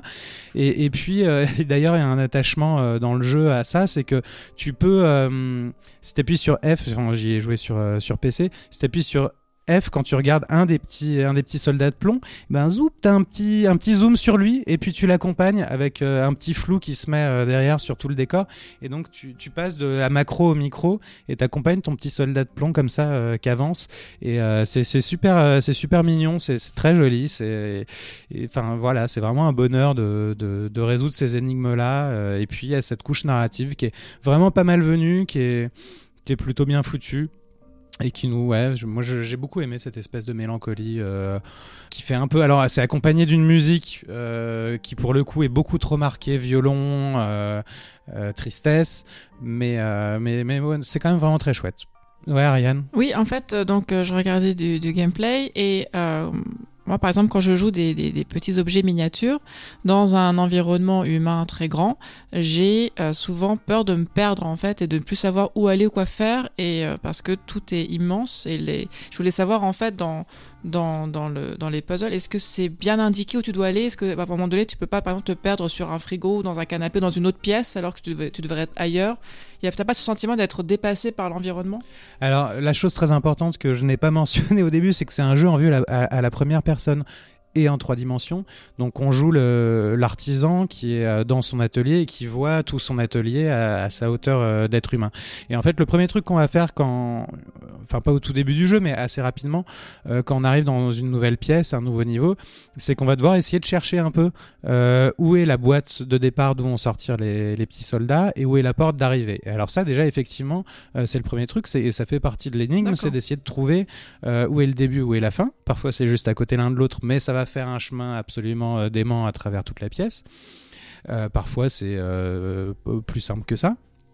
Et puis après, on va essayer de repérer tous les éléments de décor, toutes les choses sur lesquelles on va pouvoir interagir pour essayer de leur construire euh, un, chemin. Et ensuite, on va dire top départ. Et ensuite, nos petits euh, soldats de plomb, les Mings, vont avancer euh, sur, sur leur chemin qu'on leur a construit.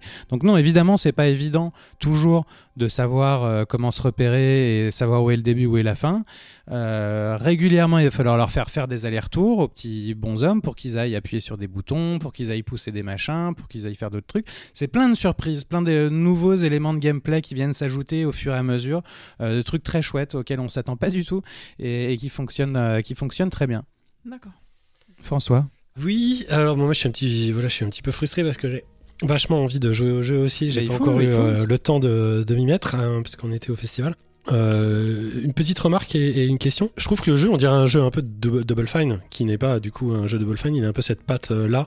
Peut-être c'est son côté euh, euh, qui vient de, enfin le côté victorien qui me qui me fait penser euh, à ça. Je suis étonné aussi que t'aies pas cité euh, Tiny Kin dans les euh, dans hum, les, les les références parce que dans dans, dans ce genre de de jeu euh, un peu avec des miniatures, c'est quelque chose qu'on a beaucoup vu euh, l'année dernière et moi en tout cas dans ce que t'en dis, ça m'y fait ça m'y fait penser même si l'approche a l'air un petit peu plus en mode réflexion que exploration, évidemment. Ma question est toute simple et en fait, est-ce que, euh, même si le jeu dépeint un monde qui est évidemment euh, hyper agréable, hyper mignon, euh, on, est, loin des atrocités dont on a parlé un petit peu plus tôt dans l'émission, est-ce qu'il manque pas un tout petit peu de, personnalité en fait? Parce qu'il a il a l'air même lisse comme ça, vu de loin. Non, il se construit vraiment, je te dis, par rapport à, la couche narrative. Et puis, le fait d'être dans un atelier d'artisans qui fabrique des jouets, c'est quand même, euh, tu vois, ça, ça a une personnalité. Et euh, le fait que ce soit début 20e siècle, euh, quelque chose comme ça, et puis que ça charrie tout cet imaginaire, je te dis, de casse-noisette, c'est pas pas si lisse du tout. Après, non, moi je le comparerais pas du tout à Tinykin parce qu'effectivement, c'est d'abord et avant tout un jeu de puzzle et d'énigmes. Et euh, moi, la comparaison, elle est d'abord avec Lemmings et pas du tout avec euh, avec Tinykin. Après, Double Fine, euh, je suis pas, je suis pas certain. Je vois un peu ce que tu veux dire, mais mais euh, faut vraiment garder en tête euh, Je quand. pensais à stacking, tu vois. Ouais, mais euh, quand, quand on n'a pas euh, les images du jeu euh, devant soi ou en tête, faut vraiment vraiment penser que c'est en vue à la première personne, que c'est euh, c'est- pas un univers. euh, Enfin, je sais pas comment dire. C'est pas la, la, la direction artistique est- reste quand même relativement euh, classique. Et deux, deux autres petites questions pour euh, finir. Euh, la première, c'est tu parlais de zoom notamment sur les personnages Ouais. et puis de, de, de l'atelier euh, de jeu. Est-ce que techniquement le jeu suit, c'est-à-dire est-ce qu'on a une relation euh, à la matière, no- notamment à la vue rapprochée sur la matière, donc j'imagine bah, du bois ou des choses comme ça, qui est, qui est, qui est suffisamment détaillée Et deuxième question, est-ce que tu penses qu'il y aurait du contenu supplémentaire qui pourrait se greffer un peu? Parce que le, la vie a pas l'air très très long, ça a pas l'air très long en, en termes de durée de jeu.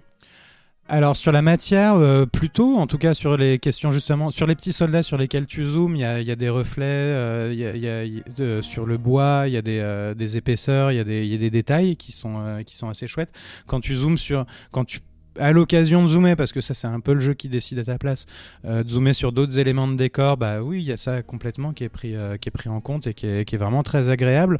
Euh, après, faut, faut garder en tête que c'est pas un jeu qui a eu beaucoup de moyens. Donc, quand il y a des séquences d'animation ou, des choses comme ça, avec pour le coup de l'artisanat, avec euh, le, le mec qui va euh, essayer de fabriquer quelque chose, ça va être très grossier dans l'animation. Mm. On n'est pas du tout dans une précision, euh, mais voilà. je- pour moi, peu importe en fait, parce que le, le jeu a pas besoin d'être plus précis que ça là-dessus. La deuxième question sur les contenus supplémentaires. Euh, le jeu, si tu fais euh, juste le jeu en tout droit, c'est euh, c'est 7-8 heures déjà. Ah ouais, quand même. Ouais. Euh, avec une, euh, une, une, une vraie rejouabilité euh, qui est manifestée par une, euh, par une espèce de petite pièce hub qui va matérialiser euh, des, espèces de, de, de succès, de challenge, qui, qui va un peu t'indiquer quel puzzle tu peux faire autrement que la façon dont tu les as fait ou lesquels tu peux refaire. Euh, c'est pas une très grosse rejouabilité, mais c'est une occasion en tout cas de, euh, d'a- d'aller revisiter euh, des choses que tu as faites. Et puis comme je disais, il y a des pouvoirs que tu débloques au fur et à mesure, et en fait que dans les premiers niveaux tu vas ne pas avoir débloqué, et en fait tu peux aussi revisiter ça avec, avec ces pouvoirs qui arrivent après. Ah oui, mais évidemment, euh, tu as envie qu'il y ait des qu'il y ait des trucs en plus. Moi, ce que j'attends plus que des niveaux supplémentaires ou des DLC ou du contenu additionnel, c'est plutôt du, du Steam Workshop, de- du contenu de la communauté, en fait, le- et l'opportunité pour des, des joueurs de, de créer leur niveau, ce qui n'existe pas pour l'instant. Simon, t'avais d'autres questions? Oui, je- j'en profite. euh, tu, tu as décrit ça, c'est drôle, hein, c'est sorti quasiment en même temps. Tu décrit euh, vraiment le, système de jeu de- d'Humanity, qui, est, euh, qui est disponible aussi euh, dans les semaines qui précèdent. Euh, sauf que moi j'ai joué à Humanity et là tout ce que tu dis, c'est, ça me fait penser que c'est vraiment Humanity en bien quoi. C'est que euh, moi je, non mais ça couvre vraiment tout ce que moi je reproche énormément à Humanity. Alors je vais pas, je vais pas m'étendre très loin, mais le, le- déjà c'est, coloré, il y a une histoire qui est intéressante derrière. euh, Voilà, enfin, je, donc imaginez que Humanity c'est le contraire. Euh, et même au niveau gameplay, Humanity c'est un, un enfer de, de, je sais pas pourquoi ils nous ont mis un peu d'un chien qui qui marche par terre, donc qui, qui, qui a des contraintes, alors que là t'es c'est logique d'être dans un, un peu un god mode, c'est-à-dire t'es es un peu dieu dans ce truc parce que et voilà donc euh, je j'ai très envie d'y jouer étant, étant un peu frustré par Humanity. Oui, t'as évidemment Gepetto euh, dans, dans sa fabrique d'objets qui donne vie à, à, tous ces petits Pinocchio et c'est évidemment aussi la, la, position du, du, du développeur et du, du game designer qui construit son monde autour de lui. Et d'ailleurs, il n'y a pas de justification à première vue euh, de pourquoi est-ce que tu te retrouves euh, dans la peau de ce personnage et à devoir euh, faire réaliser des puzzles à des, à, des créatures en bois alors ça n'a pas de sens réellement.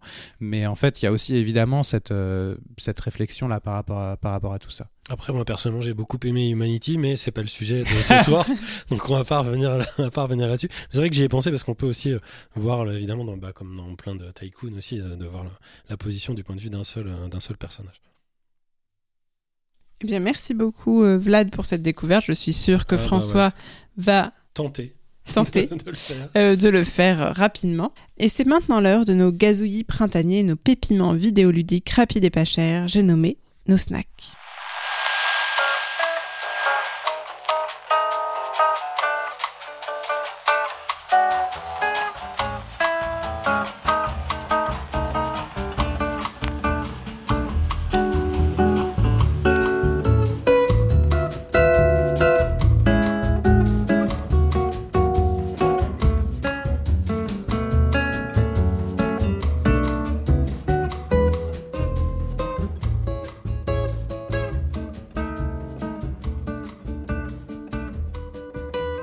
Commencer par toi, François, et un genre qu'on retrouve assez rarement dans nos snacks, l'horreur. Our Elusive Suffering. C'est sorti le 26 mars de l'année dernière sur Steam et Itch.io. C'est un jeu d'horreur, comme tu l'as dit, euh, Bénédicte, cryptique, dans lequel on prend part à un mystérieux rituel de sang dans une ancienne cité dont les murs sont imprégnés de folie. Tout un programme. Consumé par la peur et confronté à des monstres qui brouillent votre concept de la réalité, vous devrez vous frayer un chemin dans le brouillard étouffant pour enfin trouver un but. Euh, rien ne vous sera expliqué, comme dans le jeu de Simon, rien ne vous sera donné, tout finira par s'arranger, enfin ça c'est ce qu'il disait. C'est une espèce de, runner où, au lieu de manger des petites étoiles et des petites bonus pour euh, faire le meilleur score, on se fait courser par des monstres dont qu'on qu'on voit même pas arriver. C'est l'horreur totale. Euh, on débarque tout seul abandonné dans ce monde qui ne le semble pas moins. En vue à la première personne, là où tout est désolé et à mon avis désolant, on ne peut que courir donc et regarder une carte, euh, une carte à jouer, hein, tachée d'un symbole en sang qui pourrait éventuellement être un indice. En effet, de temps à autre, si vous vous faites pas bouffer en chemin, vous pourrez tirer sur de gros cheveux gorgés de sang de manière à dessiner un symbole dans le ciel synonyme de laisser passer, mais surtout de checkpoint au cas où il arriverait un pépin. Parfois gigantesques, les monstres sont aussi furtifs que rapides et ils ne vous laisseront que peu d'espoir d'arriver au bout de ce cauchemar. Il faut pourtant tenter et retenter d'avancer coûte que coûte dans ce décor achromique qui ne souhaite qu'une seule chose, que ne vous soyez pas là. Un seul conseil de ma part, si vous entendez ne serait-ce qu'un seul petit bruit bizarre, fuyez. Et Simon, tu as joué juste avant l'enregistrement. Ah, je suis tombé dessus, mais oui, j'ai j'ai pris cher. hein. C'est vif, c'est flippant, c'est élégamment réalisé, c'est difficile. Et il y a une démo euh, gratuite euh, d'une heure qui est dispo donc sur Steam et itch.io si vous voulez euh, vous lancer dans ce, dans ce périple. Eh ben, ça a l'air assez intrigant. Merci François. Euh, Simon, tu vas nous emmener faire une course pour ton snack et je ne parle pas de nous emmener acheter du PQ. Oh, c'est joli. Oui, j'ai joué. j'ai joué pour la première fois à Trackmania, figurez-vous. Et c'est très sympa. À la base, je pensais euh, jouer à Micro Machine. hein. Mon cerveau avait tout mélangé. Je, je savais plus où j'étais. J'étais persuadé de, de lancer. Non, en fait, Trackmania, c'est, il y a des points communs avec Micro Machine, mais c'est pas Micro Machine. Euh, mais le jeu a énormément de ressources euh, avec ses courses euh, rapides, tant en vitesse qu'en longueur, puisqu'on choisit même la durée des pistes. Et souvent, le but n'est pas d'arriver premier, mais juste de faire le meilleur temps, en concurrence avec des dizaines d'autres joueuses et joueurs. On a aussi un mode Battle Royale qui est une copie de, de Fall Guys, mais avec des voitures, donc c'est plutôt original. Et on a plein de compétitions euh, régulières. Le jeu est gratuit pour euh, une grande partie de son contenu et la partie payante ouvre en fait à de nouveaux circuits, à des sortes de, de choses un peu saisonnées, c'est de saison. Euh, le jeu vient d'arriver sur console, c'est pour ça que je vous en parle aujourd'hui. Ah oui, d'accord. Parce que la- le mois prochain, j'espère que tu nous parleras de Fortnite ou d'un truc inconnu, euh, comme ça, du genre. Vous connaissez, tout le monde connaît Trackmania? Bah, quand même, hein. Euh, J'ai même parlé Non, de la Trackmania. J'ai parlé non de la. Trackmania Voilà, Cup. bah, euh, tout le monde n'est pas un initié. dernière, euh, qui était François. hallucinante. Mais tu connais tout, François, c'est Non, pour mais ça. surtout, Simon, il n'écoute pas mes chroniques. Jamais. Quoi, t'as déjà parlé de Trackmania? Ouais, ouais, j'ai parlé de la Trackmania Cup l'année dernière. Bon, Mais c'est un super jeu. hein. mais c'est un super jeu. Ah oui, c'est sûr. Eh bien, merci Simon pour cette, euh, cette belle course et cette belle euh, reco. Et c'est maintenant l'heure du dernier segment de cette émission, à savoir les quartiers libres, nos chouettes recos hors jeux vidéo.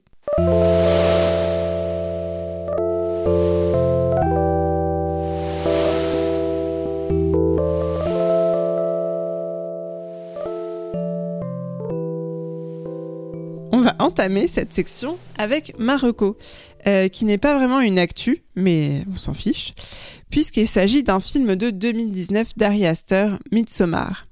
Euh, L'actu de ce réalisateur, c'est le film Beau is Afraid, actuellement au cinéma, mais c'était justement l'occasion pour moi de découvrir son œuvre précédente que j'avais ratée lors de sa sortie, euh, et donc que j'ai pu découvrir à une rediffusion à la Filmothèque du quartier latin. Et laissez-moi vous dire que c'était une sacrée claque. Midsommar, c'est un mot suédois qui désigne des fêtes traditionnelles du solstice d'été en Europe du Nord. Ça existe vraiment, c'est plutôt joyeux, des tas de gens très blonds font des grands feux pour se protéger des mauvais esprits. Le film part de cette base folklorique plutôt chouette et nous montre le sympathique voyage de Danny, joué par l'exceptionnelle Fl- Florence Pugh, euh, son connard de petit ami et les connards d'amis de son petit ami en Suède. Ils vont se rendre dans une communauté un peu chelou sur l'invitation d'un de leurs camarades originaires de là-bas, le truculent Pelle. Et ils vivent des célébrations du solstice bien particulières. Sans trop vous spoiler, je peux vous dire qu'il y a du sang, des plantations étranges, un ours ou encore de la cuisine bien épicée. C'est un film qui oscille entre l'horreur et l'angoisse, mais qui est surtout profondément cathartique et féministe.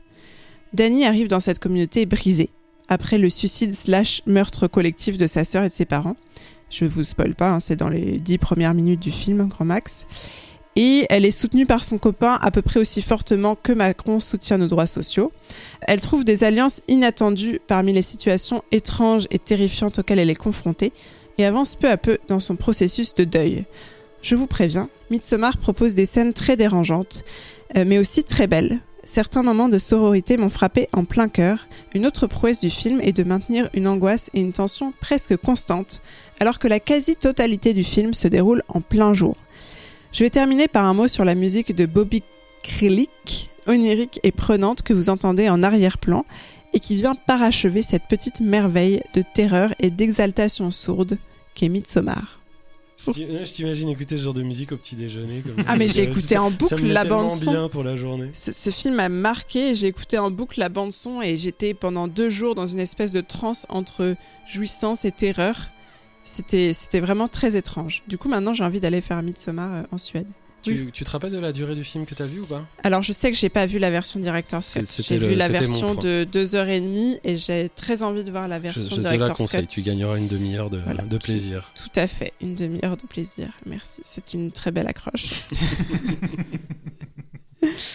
Et on va continuer avec une reco de lieu, un spot culturel repéré par Ariane. C'était le week-end dernier et on m'a proposé d'aller à un endroit près de la gare de Lyon qui s'appelle Ground Control. Je me suis dit, mais qu'est-ce que c'est que cet endroit? Et on arrive en fait, donc c'est dans Paris et ce sont des escaliers un peu urbains et on arrive tout d'un coup euh, dans un énorme hangar avec, euh, bah, un avion, avec euh, des bus transformés en restaurant. Et euh, à l'intérieur, tout plein d'endroits. euh, Il y a une librairie, il y a un endroit pour les enfants, il y a des buvettes, des restaurants. Et en fait, c'est un lieu où se, où se rencontrent euh, plein, euh, plein de personnes et plein d'associations. Donc c'est un lieu d'expérimentation et d'expression de la culture, de la planète.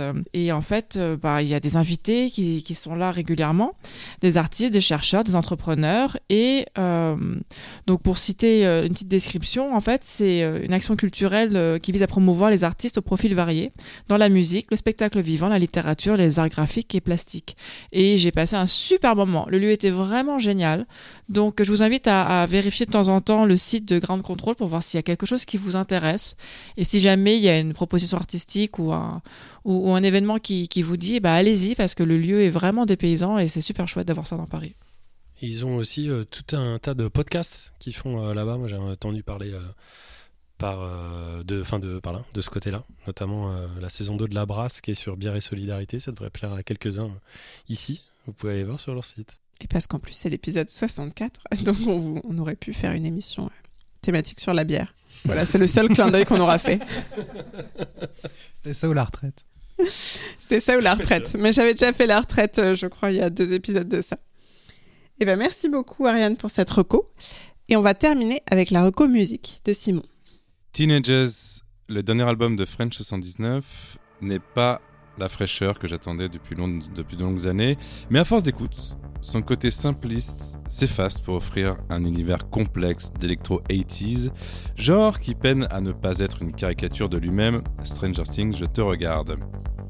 Un album imparfait, donc, mais charmant sur la longueur, que vous pourrez mettre en fond sonore de vos soirées entre amis. C'est tout Et vous trémoussez. Ah oui, c'est... Ça, Oui, ça c'est chante ou c'est juste de la synthwave Non, non, non, il y a de le... ça chante. C'est assez varié, ouais. D'habitude, il y a toute une description Oui, de bah, comment tu. Non, l'écoutes. c'est vraiment, on est, on est tous fatigués, on peut le dire. Très bien. C'est bientôt la fin de la saison. Et bien, vu qu'on est fatigué, tant mieux parce qu'on arrive à la fin de cette 64e émission. Avant de se quitter et de vous laisser aller baver devant la montée des marches à Cannes, c'est rigolo parce que ça fait gling-gling avec toutes les casseroles qui teintent contre les marches. Les remerciements d'usage à la super équipe de la Pléiade, tout d'abord toujours au top. Merci donc à nos chroniques heureuses, François, Ariane, Vladimir, Simon et Thibaut qui a rejoint aujourd'hui cette catégorie. On fait des bisous à Aurélie qui nous revient bientôt d'au-delà des mers. Merci aussi à Calden pour son aide sur la communication de la Pléiade. Merci à celles et ceux qui ont répondu euh, à nos interviews du Stunfest. D'ici le prochain épisode, n'oubliez pas de nous suivre sur les réseaux sociaux, Twitter, Facebook, Instagram, Discord, on est partout. Et sur YouTube aussi avec donc les interviews qui arrivent très bientôt. Si vous aimez nous entendre blablater chaque mois, laissez-nous plein plein plein d'étoiles sur votre appli de podcast favori. Ça nous fait plaisir et ça fait aussi plaisir à tous les nouveaux auditoristes que vous nous permettrez de recruter. Merci enfin à vous, chers auditoristes. On se quitte sur You Always Say the French 79. À bientôt dans vos oreilles et dans nos cœurs. Je sais pas si on dit 79. 79, c'est un français. Oui, mais il s'appelle French. ça- Oh. Bon, à bientôt, hein. Ah, Ah ben à bientôt. On est fatigué. Allez, Allez, salut. allez, bonne, bonne nuit, bonne nuit. Ciao, à bientôt.